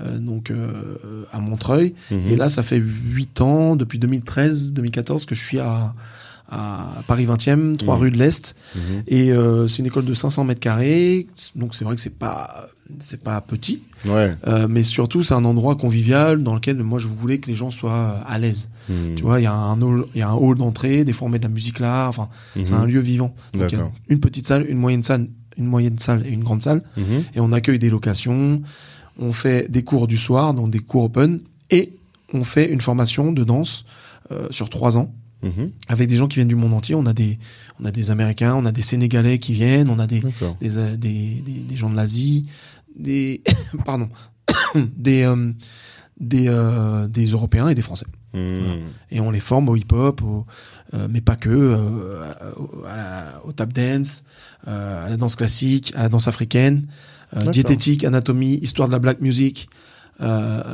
voilà, on- Ok. on- euh, juridique. On, on arme les danseurs de demain en fait. Et alors, deux choses. CPF Non, vous prenez CPF non, Non, Non. D'accord. on prend l'AFDAS. L'AFDAS, c'est quoi? C'est euh, par exemple des intermittents qui ont des des, des, Ah, des, Des- bonus, enfin des des, bonus, ouais, des ouais, ouais, primes. je vois. Ok. et, euh. CPF, pas, pas encore. Par, par contre, on est on est Calliope, donc Ah, on bah a une donc, formation. Vous pouvez prendre les CPF maintenant. Alors je sais pas. Euh, Ah, je sais, je sais, je sais pas ça. Parce que le Calliope, c'est pour ça. D'accord. pour permettre justement de prendre tous les financements publics, les OPCO et Voilà, les bah, Ok, nous on est euh, agréé Calliope et on est en train de se battre pour avoir encore plus d'agré- d'agréments pour Hmm. pouvoir accueillir justement les aides. D'accord. Et je fais un autre projet, rapidement j'en parle, c'est Ouais. euh, 77 représente. C'est très important pour moi, c'est un projet. télé-réalité? Ouais, exactement. Ouais, j'ai vu passer ça. Télé-réalité euh, que je que j'ai fait avec euh, le département du 77, Mhm. euh, avec cinq villes du 77. Pourquoi? Hmm. Parce que je me suis rendu compte que les mecs, que la formation c'est quand même 15 000 euros pour trois ans, donc 5 000 D'accord. euros par an, c'est quand même un coût Ouais. que moi, que moi-même j'aurais pas pu me payer. Ouais. Encore une fois, parce qu'on n'est pas subventionné par l'État et voilà, c'est une école privée. Mhm. Et donc, je me suis dit, normalement, l'école devrait coûter 9000 euros par an, mais voilà, on fait quand même des prix, voilà, parce que c'est très très riche en nombre d'heures. Mais je me suis dit quand même, le mec qui est en banlieue, qui est là, qui a pas de, de moyens, tu lui donnes pas l'accès brus. Mhm. Donc, ce que j'ai fait, c'est que euh, j'ai créé ce, cette télé-réalité qui s'appelle 77 représente, qui va sortir sur les écrans bientôt, Mhm. et qui, on va dans les quartiers, en immersion. Les quartiers 77 ou tous? Alors, cinq villes, Champs, Noisy, Torcy, euh, euh, Chelles et hum, Roissy-en-Brie, Ok. Donc là, ce sont pour le moment. Mm. Mais après, on- là, on, on est en pour parler avec le 95. Mhm. Et le but, c'est d'aller euh, même aux Antilles, enfin voilà, vraiment, vraiment que ça grossisse, comme juste debout. Et en fait, on va dans ces quartiers, on va dans, dans la cité même. Il y a Mhm. un battle, on y va, on chasse des têtes. Euh, on, on fait des cours, euh, on chasse des têtes. On ramène 25-30 jeunes à la school, les- Mhm. les 30 jeunes qu'on a chassés, entre guillemets, hein, euh, chasser les talents. Oui. Euh, et on, euh, on fait un bootcamp de trois jours. Et au bout de Mhm. ces trois jours, on élit un ou une boursière Mhm. avec euh, on leur donne tous des fringues euh, tu vois on leur donne euh, des cartes de cours enfin on, on essaie de les, les pousser dans, dans leur amour qu'ils ont pour la danse et surtout on, on a créé maintenant un système de, de bourse Voilà. Ok. Avec vos partenaires, du coup partenaires ouais, qui Les sont euh, Puma, tous ces gens-là. alors Puma euh, département du 77 Ok. euh, que je remercie de, voilà et, et voilà Ok. D'accord. Voilà. Ça, c'est cool. Mm. Et euh, les gens qui font le- les- la formation de 3 ans, Mm. à l'issue, c'est pour faire quoi? Alors à l'issue, c'est pour devenir danseur. Nous, on n'est pas une école qui forme les formateurs. Parce que pour moi, Mm. pour être formateur de danse, pour être professeur de danse, il faut avoir 15-20 ans d'expérience. Mhm. Euh, les jeunes qui viennent dans notre école, ils viennent pour se perfectionner en danse. C'est déjà des danseurs. Mhm. Ils viennent pour se perfectionner. C'est comme un booster. À l'issue, bah, il y a mon agence de booking d'artistes. Donc, quand il y a des plans, La boum, on fait. Tu vois, ouais. c'est ça. Ouais, quand je parle du satellite, c'est vraiment ça. C'est Mhm. euh, comment tu, crées une, un écosystème Ouais. euh, bénéfique pour tout le monde. Mm. Euh, moi, on m'appelle souvent pour des, des plans, etc., etc. Mais c'est dur pour eux quand même. hein. Il y, a, il y a des danseurs qui galèrent Mhm. et il y en a qui cartonnent. Voilà. Donc c'est comme les beaucoup d'appelés et très peu d'élus, Bien sûr. comme les avocats, les médecins, etc. C'est comme tout. Mm, faut être le meilleur. c'est tout. Mais Après, bon, je pense qu'il y a peut-être moins d'argent. Le marché de la, de la danse est quand même moins, euh, moins, moins, moins fourni en termes de financement que le, celui de l'avocat, non? Ou du médecin? Oui, forcément, puisqu'en plus, là, médecin, tu m'as pris un sujet en ce moment qui cartonne. moment, ouais. Voilà. Mm. Mais euh, il y a une économie incroyable dans la danse. Ouais. C'est pas une niche. Il y a 6 millions de danseurs en France, Ouais. tout type de danse confondu, donc euh, euh, pas que hip-hop. Mais des, des danseurs hip-hop, il y en a combien à ton avis? Des danseurs hip-hop, je sais pas. Mais ce que je sais, c'est qu'il y a 47 000 communes en France. Un truc comme ça, si je dis pas de bêtises. Enfin, Mhm. je vérifie les chiffres. Mais il y a 47 000 communes en France. Et dans toutes les communes, si on fait le ratio et la moyenne, Mm. il y a au moins un cours de danse hip-hop. Et un cours de danse, c'est 6 à 15 personnes. Donc on peut faire le calcul, déjà. Mmh. Tu vois, 47 000 fois Ouais. 6 à, 10, à 15 personnes, Ouais, c'est... plus de 300, près de 300 000, quoi. Non, mais c'est, c'est, Mm. qui prennent des cours. Oui. Après, t'en as d'autres qui prennent pas de cours. Ouais, ok. T'en as d'autres qui font du TikTok, t'en as d'autres qui font... C'est énorme. c'est Ouais, énorme. vrai. Et encore, je t'ai dit, euh, un, cours par commune, un, un cours par commune, mais on sait très bien qu'à Paris, il y a au moins 200 écoles de danse. Mhm. Ou alors il y avait, parce qu'avant avant, le Covid. avant le Covid. Mais euh, c'est Ouais, énorme la danse. niche. C'est ça quand tu disais que c'est c'est pas une niche, c'est pas une niche. Non. Et euh, du coup, tu peux prendre l'idée, c'est de pouvoir toucher tous ces gens et de leur de manière un peu cynique, j'ai envie de dire, mais leur vendre des choses, faire en sorte que de créer un Mais- business autour de ça. Mais de toute façon, tu regardes ces danseurs, c'est des consommateurs, des consommatrices. Ouais. Là, j'ai un cours de, à, à mon école, là, hier, il y avait un cours avec Laetitia Simon qui donne des cours de, de Hills. Et tu vois euh, 40 euh, femmes arriver sur des talons dans une Mhm. école de danse hip-hop. Mhm. Euh, Elles consomment des talons, elles consomment des crèmes, elles consomment euh, Mhm. des baskets, elles consomment euh, des gels, elles consomment Mmh. euh, des iPhones pour filmer leurs vidéos. Enfin, tu vois, Mhm. c'est énorme. Ouais, Le clair. potentiel, il est énorme. La danse, et, et tu sais, moi, j'étais, j'étais consultant pour Red Bull Monde et Red Bull France pendant 4 ans. Mhm. Et les marques, enfin Red Bull disait que le meilleur ratio, c'est celui de la danse. Parce qu'un skater, il va te prendre 5000 balles. Euh, euh, Lewis Hamilton, il va le prendre euh, chez Mercedes des millions. Rihanna, euh, chez Puma, elle va prendre des millions. Mhm. Mais un danseur. Ils demandent pas beaucoup d'argent? Le problème, c'est ça. Moi, j'aimerais, me demandent plus d'argent. Ouais, ouais, ouais. Mais le- en ce moment, le meilleur ratio pour les marques, c'est la danse. Mhm. Donc on va faire changer ça, mais ça restera quand même un ratio euh, euh, exponentiel. Et ça, tu penses, c'est déjà quoi? C'est culturel, quoi, en fait. C'est juste dans l'économie. Elle est pas, ou bien c'est le marché qui est pas encore mature. C'est ça? Non, c'est euh, c'est que la, la danse c'est un métier de passion Mhm. et que le danseur veut danser. Donc euh, il a du mal à chanteur veut pas concilier. chanter? Le chanteur veut chanter, mais le chanteur euh, euh, quand il fait un disque, il a des droits. Quand il quand il quand il va dans un quand il va chanter pour un mariage, pour quelqu'un, euh, tu peux venir chanter à mon mariage, je te paye. Mais par contre, tu peux venir danser à mon mariage, est-ce que je dois te payer? Ah. Tu vois, ouais, c'est culturel. C'est ce culturel, c'est pas encore Ok. rentré dans les mentalités. Ouais. Et, et, et, et, et ce que je voulais dire, c'est que le danseur, il est passionné, c'est passionnel, et souvent il y a une culpabilité de dire qu'il faut mettre une somme sur cette passion, Mm. alors que c'est une grosse erreur. En fait, justement, plus que, plus que c'est passionné et passionnel, il faut valoriser cette passion. Mm, mm. C'est-à-dire que un danseur qui danse, c'est de l'art. Ça peut marquer des esprits à jamais. Non, bien sûr. Voilà. Donc, et, et ça, faut le valoriser. Et le danseur, il n'arrive pas à à valoriser parce que, bah, parce que déjà, c'est jeune. Ils sont jeunes en général, les danseurs. Et qu'ils se disent, ouais, mais si je le fais pas, il y a plein de monde derrière. Et puis, moi, j'ai envie de danser. On sort du Covid. euh, Voilà. Mm. Et donc, on a de gros problèmes en ce moment par rapport à ça. D'accord. Et euh, pour revenir à l'école, le budget du, de fonctionnement, parce que j'ai entendu qu'il y a 45 profs. Ça me Euh, Alors, paraît énorme. 45 profs euh, qui sont en CDI intermittence. et c'est un budget à 500 000 euros par an. D'accord. Et de marge à peu près? Pas énorme. Ouais. La marge, elle est à peu près à... Ça dépend des années. Des fois 11, des fois 80, des fois 90. 80% Ouais. Non, 11. Euh, alors, euh, en pourcentage, des fois euh, 20%. Ah, 11 000, des- 80 000. ouais, 11 ok, 80 000. d'accord. Ok, oui. Donc, Euh, euh, des fois, des fois, t'atteins les 20%. Ok, d'accord. Donc, mais Mm. c'est pas, c'est pas fou, quoi. Ouais. C'est pas fou par rapport au travail que ça demande, mais à partir du moment où t'es dans le plus Oui. et que tu fais Ça du reste, bonheur et que tu, tu vois, ça. tu kiffes. Et t'as mis combien de temps? Parce que je, je t'entendais dire que au début c'était très, ça demandait beaucoup, ça a été un gouffre financier. C'est l'empre- Ah, L'école, l'école, à un moment, j'étais à moins 400 000, moi. Mhm. Moins 400 000. Non, mais c'est, non, mais Et tu tu dors bien. Et je dormais, je dormais super bien.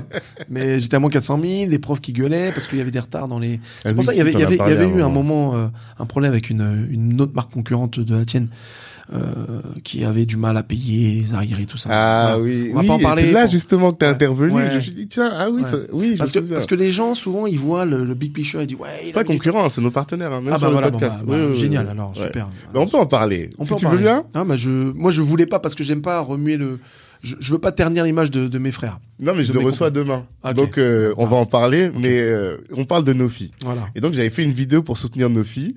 Et quand j'ai posté Oui, cette vidéo, oui, voilà, il y a des gens qui me tombent, sont tombés dessus et t'es venu défendre. Ouais. Effectivement, je me souviens de ça. Ouais, c'est ça. Oui, Eh bah, tu vois, j'avais même oublié que c'était toi. Ouais. J'avais même oublié parce que j'étais venu sur ta page et voilà. C'est ça, je me Et, souviens. et, et moi, je me dis, mais purée, mais je veux dire, il y a des, il y a des entreprises, euh, Moulinex, euh, euh, qui font faillite, qui mettent Mhm. des gens à la porte, mais sans vergogne. Enfin, tu vois, Mm, mm, nous, on essaie de faire quelque chose. mhm. Et Nofin m'a jamais défendu, par contre. Ça, tu pourras lui dire demain. Je suis un peu, je suis un peu vexé. Peut-être parce que je, suis light skin, je sais pas. Tu lui diras.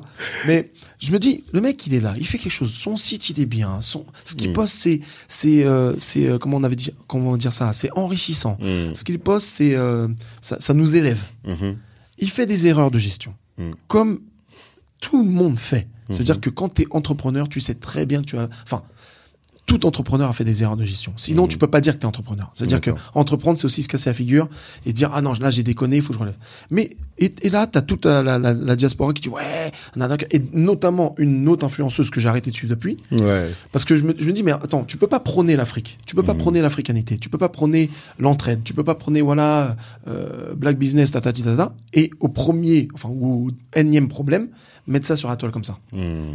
Tu règles ça avec lui, tu te bats avec lui si tu veux, tu vas en- à la cour avec lui, tu vas au tribunal avec lui, il te rend tes thunes, il te rend plus de thunes, mais ne, faut qu'on arrête de laver notre linge sale en public. Mhm. Parce que ça, les autres s'en servent. Mhm. Regarde les, les Asiatiques ou les Chinois, on va parler des Chinois. Mhm. Il y, a des, il y a des problèmes chez les Chinois, il y a des problèmes chez les Juifs. Mais tu ne verras pas la communauté juive Se battre sur se les battre réseaux. sur les réseaux ou la communauté chinoise, chinoise se battre sur les réseaux. Mhm. Et moi, c'est quelque chose qui, alors, c'est quelque chose qui est bien aussi parce qu'on est vivant, on a, on a des grandes gueules, tout ça, donc c'est cool. Mhm. Mais réfléchissons aux répercussions. Demain, nos filles tombent, Mm. c'est une économie quelque part qui s'effondre. Tu vendais euh, 20% chez nos filles et 80% du reste, bah t'as les 20% là que tu vends plus, et bah c'est c'est dommageable pour toi. T'as raison. Au final, tu te tires une balle dans le pied. Mm. Voilà. Donc, je dis pas que ce qu'il a fait il est bien, je ne juge pas ça, je ne dis pas que les gens qui ont réagi, c'est pas bien d'avoir réagi, je dis juste réagissez avec modération et surtout réagissez entre vous, pas sur la Mm. toile en dénonçant des choses qui au final ne nous regardent pas. Mm. Parce que on a une version de votre histoire, mais on n'a pas l'autre version. Ça se trouve, les factures n'ont pas été données dans les temps. Ça se trouve, il y a plein de, plein de,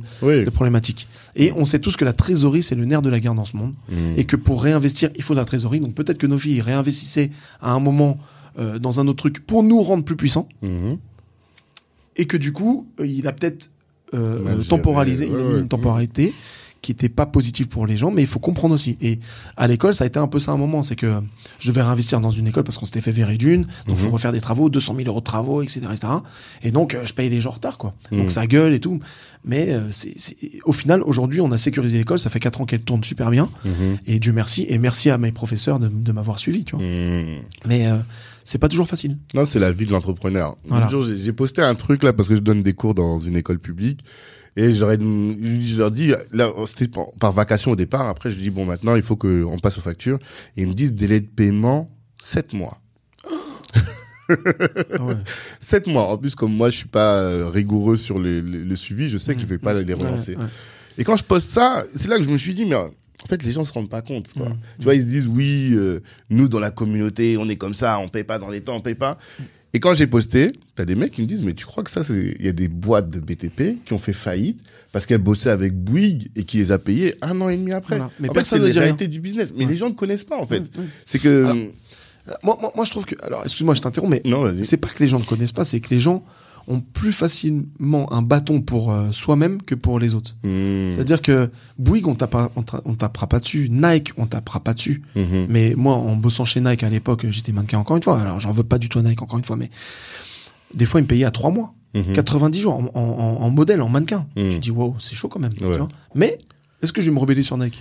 Tu vois ce que je veux dire? Tu T'es content de bosser pour Nike, tu vois ce que je veux dire? Et, et- et donc, du coup, il faut qu'on apprenne à le faire pour nous aussi, de, de comprendre, d'être dans la compréhension et de dire, voilà, je, je, je, je suis dégoûté, il m'énerve, euh, voilà, mais quelque part, il faut que je résiste. C'est un acte, être résistant, c'est pas seulement le dire sur les réseaux sociaux et dire, euh, et dire, ouais, l'Afrique, l'Afrique. Non, être résistant, c'est savoir faire des concessions, des sacrifices et de se dire, voilà, c'est pas facile, mais si lui tombe, je tombe. Mmh. Si on tombe tous, on tombe tous. Ouais, je Donc, euh, voilà. Après, je comprends les problématiques de chacun.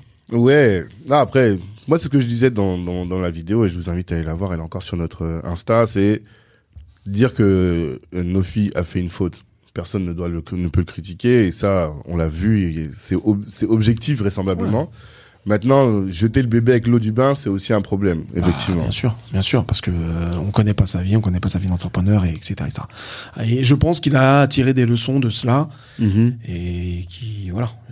J'espère que ça va évoluer, voilà. Mhm. Ok. Mais je vais dire demain qu'ils ne t'ont pas soutenu. C'est pas grave, c'est pas grave. En tout cas, moi, je les soutiens et, et je Mm. trouve ça fabuleux. On aurait fier, tu vois, ma fille. Tu vois, en plus, il y a, quelqu'un de la brigade. Euh, oui, Kéfir, bien sûr. Bien qui, sûr, bien qui, sûr. qui, qui- que j'ai vu qui bossait pour nos filles. J'étais content parce que Mhm. moi, je suis un grand amateur de, de rap français de l'époque. Mhm. Il était dans la brigade et quand j'ai vu, j'ai fait wow. Mhm. Je lui ai chanté un de ses textes et tout. Il était, était et du coup, euh, non, non, c'est cool. Et tu vois, moi, je pense à tout ça. Je dis, le mec, euh, voilà, il a son job.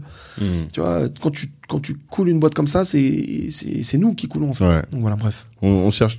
En fait, les gens se rendent pas compte que à quel point l'entrepreneuriat c'est un combat, que c'est un combat qui est pas facile. C'est la résistance. C'est vraiment ça, Ouais, vraiment ça. Et puis surtout, nous, dans nos domaines, c'est c'est des actes de résistance aussi. Mmh, vois, c'est mmh. des choix qu'on fait pas. Moi, il y a plein de marques qui, qui sont venues me voir et qui m'ont dit Ouais, je veux bien, je te donne 40 000 euros, mais tu retires euh, Nasty de la scène et je te mets euh, une autre présentatrice. Tu vois Mmh. Euh, Bien sûr, voilà, Ouais, bien sûr. plus clair et qui passe sur France euh, 4 et tout. J'ai fait non. Et pourtant, c'était 40 000 euros, tu vois. Donc, Ouais. c'est des trucs. Mais je suis content. Je suis content de, de, de résister. d'être droit dans tes bottes. Mais nos droit, économies sont euh, fragiles. droit euh, oui, je fais des conneries hein, aussi. hein. Oui, Mais en tout cas, l'éthique, j'essaie de garder une éthique. Voilà. c'est ça. Et nos économies sont fragiles. En fait, est-ce que toi tu te considères solide Ah aujourd'hui non, Non, pas du tout. pas encore. Non, pas du tout, pas du tout. De toute façon, euh, encore une fois, rien n'est solide. Tu Mm. l'as vu, enfin, à part les médecins et Pfizer en ce moment. Ouais. Mais, mais, mais si tu regardes vraiment même euh, l'économie mondiale, un rien peut tout faire basculer. Mhm. Et du coup, tu dis, wow, c'est chaud comme, euh, comme rien n'est n'est ancré dans le, n'est gravé dans la roche, quoi. Mhm. Donc, faut jamais se sentir euh, solide. Il y a des géants au pied d'argile, hein, comme on dit. c'est clair. C'est clair. Donc toi, tu es toujours en train de remettre, on te remettre en cause, bosser pour améliorer, de pas se dire que c'est acquis, quoi. Rien n'est acquis. Non. Même si tu as une expérience de 20 ans, euh, juste debout, tout le monde connaît, c'est internationalement reconnu. Non, et- et- je vais même te dire plus, je vais, moi, je vais me challenger. Quand je vais à Dubaï, c'est un choix aussi de ma part de me dire, je vais dans une autre culture, je vais dans un autre pays, je vais dans Mhm. une autre économie. Je, vais dans- je veux me challenger. Mhm. Parce que je, je pense que le, le juste debout, s'il était resté euh, pendant 20 ans le même, Mhm. il serait mort depuis longtemps. Hmm. Tu vois, pour moi, le- justement, c'est le challenge qui fait que, tu vois, là, on est en train de faire une application. Encore une fois, on a une application. On va aller dans les NFT. Ok. Va- Ouais, non, non, on est je dans me posais la question. Tu sais, je voulais poser la question après. Je me suis dit, mais NFT, danse, je vois pas trop. Justement, c'est parce que les gens voient pas que moi je vois. non, mais ce qui est, non, ce qui est génial là, c'est qu'on est en train de, si tu veux, le, on va avoir trois offres NFT. La première, ça va être peut-être un live, euh, un live stream. Mhm. Ça, on, on est en train d'en parler comme je t'ai dit tout, à l'heure. Hmm. Et on va broadcaster et séquencer le, les battles Hmm. qu'on va vendre à des collectionneurs d'amateurs de danse en NFT. Et on va aussi faire des produits, euh, tu vois, par exemple, Larry et Laurent des Twins sont associés maintenant de Juste Debout. Ils ont Mhm. 25% des parts. Ah ouais. D'accord. On, on bosse en famille, comme on dit, et donc. euh, Oui, c'est vrai qu'ils ont, on les a découverts chez vous. Mm. D'accord. mm, mm. Et du coup, euh, du coup, on est en train de confectionner euh, cinq bagues, un peu comme la, la NBA, qui donneront accès à, à tout. C'est-à-dire des cours de danse à, à vie, euh. VIP à vie, etc., etc. Et cette euh, bague euh, sera en, en, en, en NFT. Ouais. Des chaussures aussi avec lesquelles ils ont dansé. Voilà, des chaussures avec les. Voilà. Alors, lifetime deal.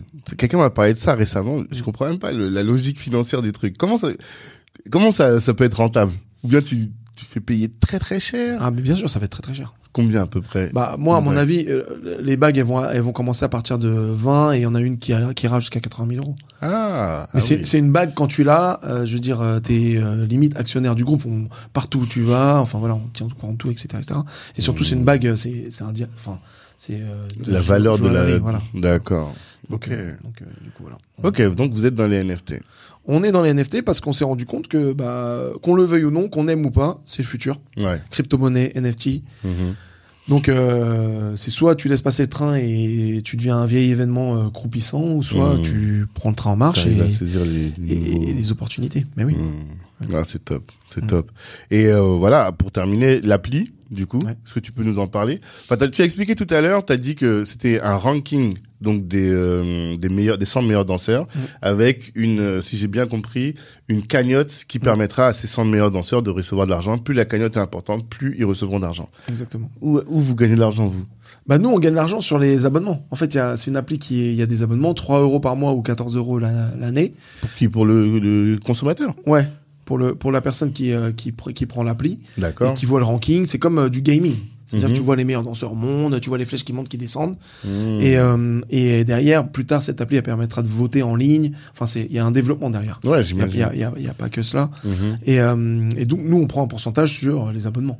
Mais je t'avoue que pour le moment, on perd de l'argent sur l'application. Bah, j'imagine. Mais euh, c'est le lancement. Je me- je- comme je t'ai dit, je me laisse 2-3 ans. Mhm. Ce qui est intéressant, c'est que nous, ça nous permet d'aller dans tous les battles du monde, de leur dire voilà ça qui existe et de continuer à étendre notre réseau. Mhm. On a 8000 danseurs sur appli qui sont inscrits, mais on a énormément d'événements aussi, avec un calendrier des événements qui vont, Mhm. qui, euh, qui, qui, qui vont, euh, qui vont exister, enfin qui existent, etc. etc. Donc, euh, Hmm. donc c'est positif pour nous. D'accord. Et la dernière chose dont je voulais parler, juste si tu me permets, Bien sûr. c'est vraiment Union Danse Syndicat. Ouais, bah, c'est là, c'est le dernier sujet que je voulais aborder. Parce que, que- j'ai vu que t'as poussé un coup de gueule ce matin, Ouais. hier, hier. Ouais, parce que euh, si tu veux, il y a des danseurs justement qui font des, des, des jeunes danseurs qui font des pubs, qui font euh, les JO, qui font euh, des chorégraphies pour Stromae, etc., etc., et Mm. qui sont pas payés quoi. Mhm. Tu vois, et que nous, euh, moi, je suis dans un syndicat qui s'appelle Union dans syndicat.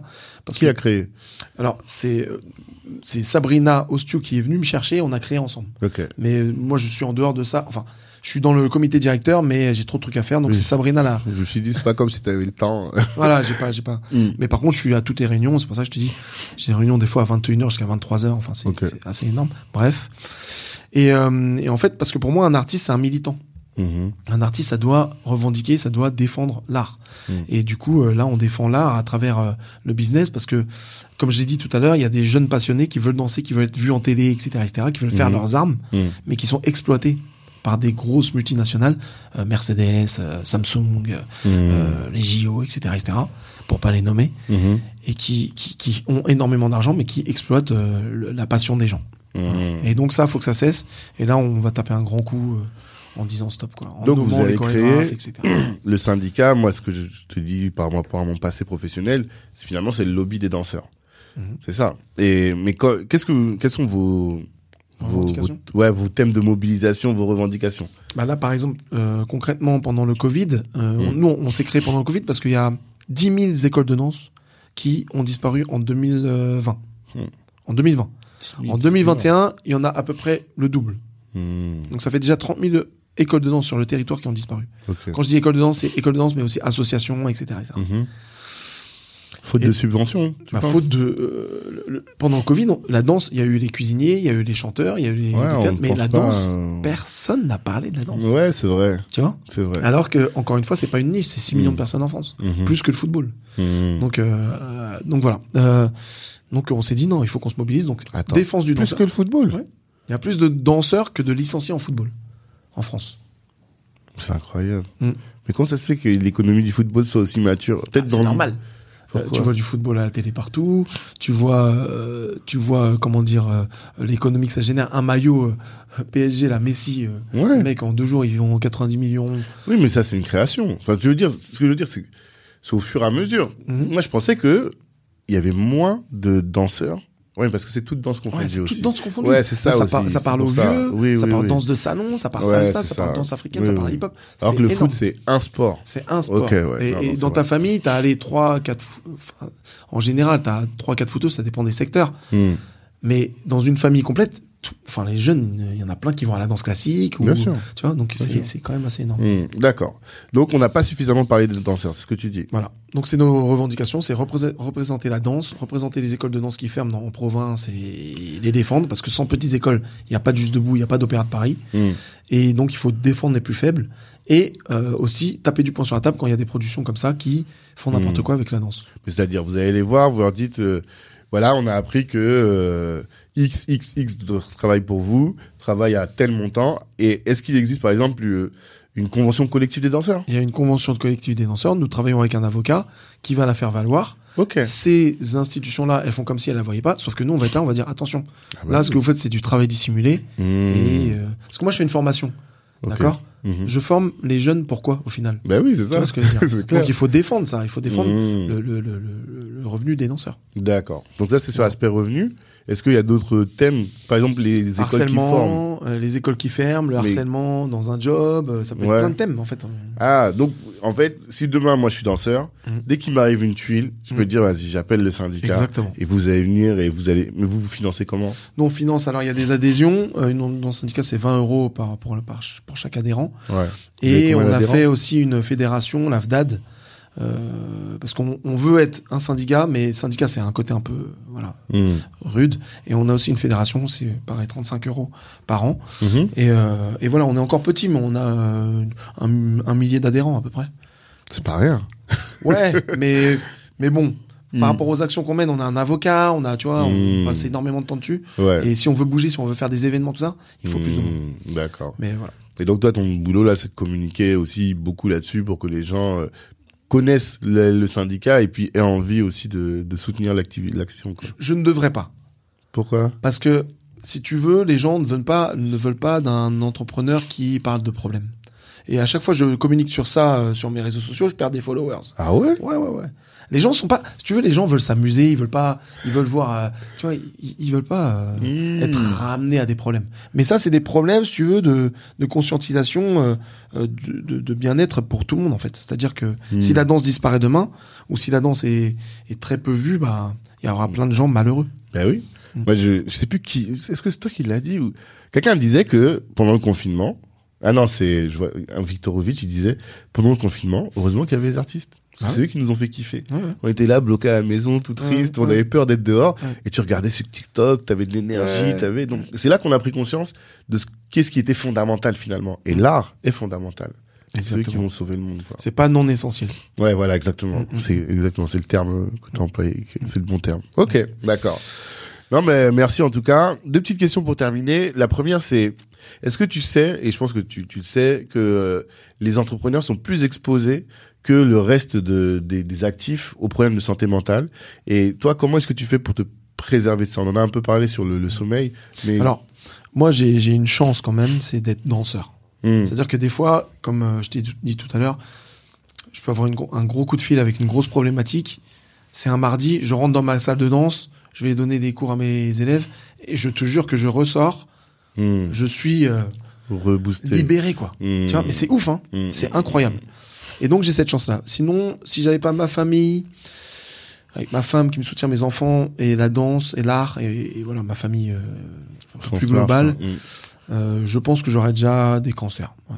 Ouais. Ouais, et peut-être que j'en ai en moi. On a tous des petits cancers à droite à gauche, Ouais, ouais, mais peut-être que je les aurais développés en tout cas. Ah. Voilà. Alors euh, je touche encore du bois, du. Ouais, on te le souhaite, vraiment. Mais euh, mais mais en tout cas, la danse c'est un facteur qui fait que j'élimine beaucoup beaucoup aussi tout ça. Quoi. Mm. Donc c'est pour ça que je vous dis les activités euh, au final physiques sont très importantes. Et puis des fois je cours, euh, j'habite aussi à la campa- un peu à la campagne donc euh, Ah ouais? je, je me réoxygène. Ouais. Mm, Tu voulais pas habiter dans Paris? Non jamais. J'ai vécu un an à Paris, j'ai suffoqué. Ah ouais? Ouais, je suis banlieusard, fier de l'être. Je- je- Mais là, c'est même plus banlieue, si tu parles campagne. Oui, c'est- je suis à je suis à Lagny-sur-Marne moi, donc je suis loin. Oui, d'accord. mais bon, moi, ça Mm. reste la banlieue euh, lointaine. Ouais, d'accord. ok. Et euh, si tu avais un message que tu voudrais que nos auditeurs retiennent, tu dis, bon, on a beaucoup parlé, si je voudrais absolument que vous partiez avec ça, ce serait quoi? Ouais, c'est assez dur parce que j'ai du mal à synthétiser sur ce genre de choses en général, mais ce serait soyez vous-même. Ouais. Soyez vous-même. De toute façon, tout le monde vous juge. Mm. Que tu le veuilles ou non, tout le monde te juge. Tu rentres dans une boulangerie. Ah, il est chauve. Ah, il est grand. Ah, il est petit. Ah, elle est rousse. Ah, j'aime pas son habit. Tout le monde vous juge. Donc, autant se faire plaisir. Mm. Et de rester soi-même et de rester fidèle à soi-même et à ses idées. Mhm. Parce qu'au final, euh, ça, c'est aussi une cause de cancer. Ouais. De ne pas, de ne pas libérer les choses et de garder. Mm. Je pense que si je n'étais pas comme ça, j'aurais aussi peut-être eu beaucoup de cancers. C'est qu'à chaque fois qu'il y a un truc qui me dérange, je le libère. Mhm. Des fois c'est bien, des fois c'est pas bien. Voilà. Mais euh, mais en tout cas, je- j'essaie d'être moi-même quoi. Tu vois là, je t'ai accueilli. Je suis en ton, je suis en tongs chaussettes. ouais, c'est vrai. je suis dans mon bureau, il y a des employés, mais c'est ce que je me sens bien comme ça. Mm. Et c'est pas C'est fashion. d'être équilibré au, au max, d'être aligné au max. D'accord. Et dernière question, en fait, que j'aurais dû te poser avant, mais que j'ai oublié, mais je la pose quand même parce que ça m'intéresse. Comment est-ce que ton africanité se manifeste dans ta manière de euh, diriger ton entreprise? Bah euh, déjà, euh, l'aîné, les aînés, pour moi, ils sont importants. Ouais. Donc ça, euh, c'est plus euh, sur le côté hiérarchique. Mhm. Tu vois, à mon école, par exemple, dans mon école de danse, je dis, moi, je suis sur un modèle africano-asiatique. Ok. Les premières années doivent écouter les deuxièmes et troisième années. Les deuxièmes années doivent écouter les troisième années. Les troisième Mhm. années doivent gérer les deuxièmes et premières années. C'est les grands frères, c'est les d'aînesse. Donc voilà, c'est Mm. il y a ça et euh, et je pense, bah comme je t'ai dit tout à l'heure, c'est que euh, rien n'est grave. Hmm. Rien n'est grave. Un, un, un Africain va rater son RER. tu vas le voir, il va courir, les portes vont fermer devant lui, il va sourire, il va Hmm. dire ah. Un Européen ou un Français va rater son RER, il va être enragé. Merde. ouais, clair. je vois très bien. Tu vois? D'accord. Et moi, ça, c'est quelque chose que j'essaie de garder de l'Afrique. Hmm. C'est-à-dire que euh, rien n'est grave et, euh, et que voilà, c'est La au jour- capacité au jour à relativiser, Voilà, euh, ouais. Ok. Et ça t'empêche pas de faire des projections pour autant. Ça t'empêche pas Bien de, sûr.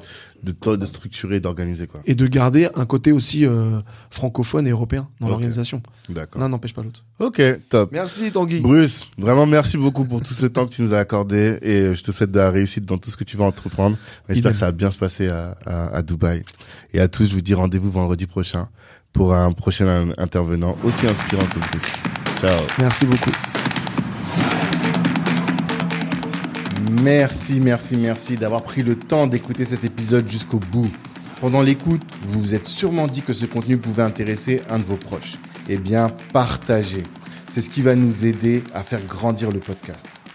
Si Black Network vous intéresse, vous pouvez nous rejoindre. On apporte à nos adhérents du réseau, de la visibilité, de la formation et plus largement en tout cas des opportunités. Les ambitieux sont chez Black Network. La réussite est notre objectif, l'Ubuntu est notre moyen de l'atteindre. Peace.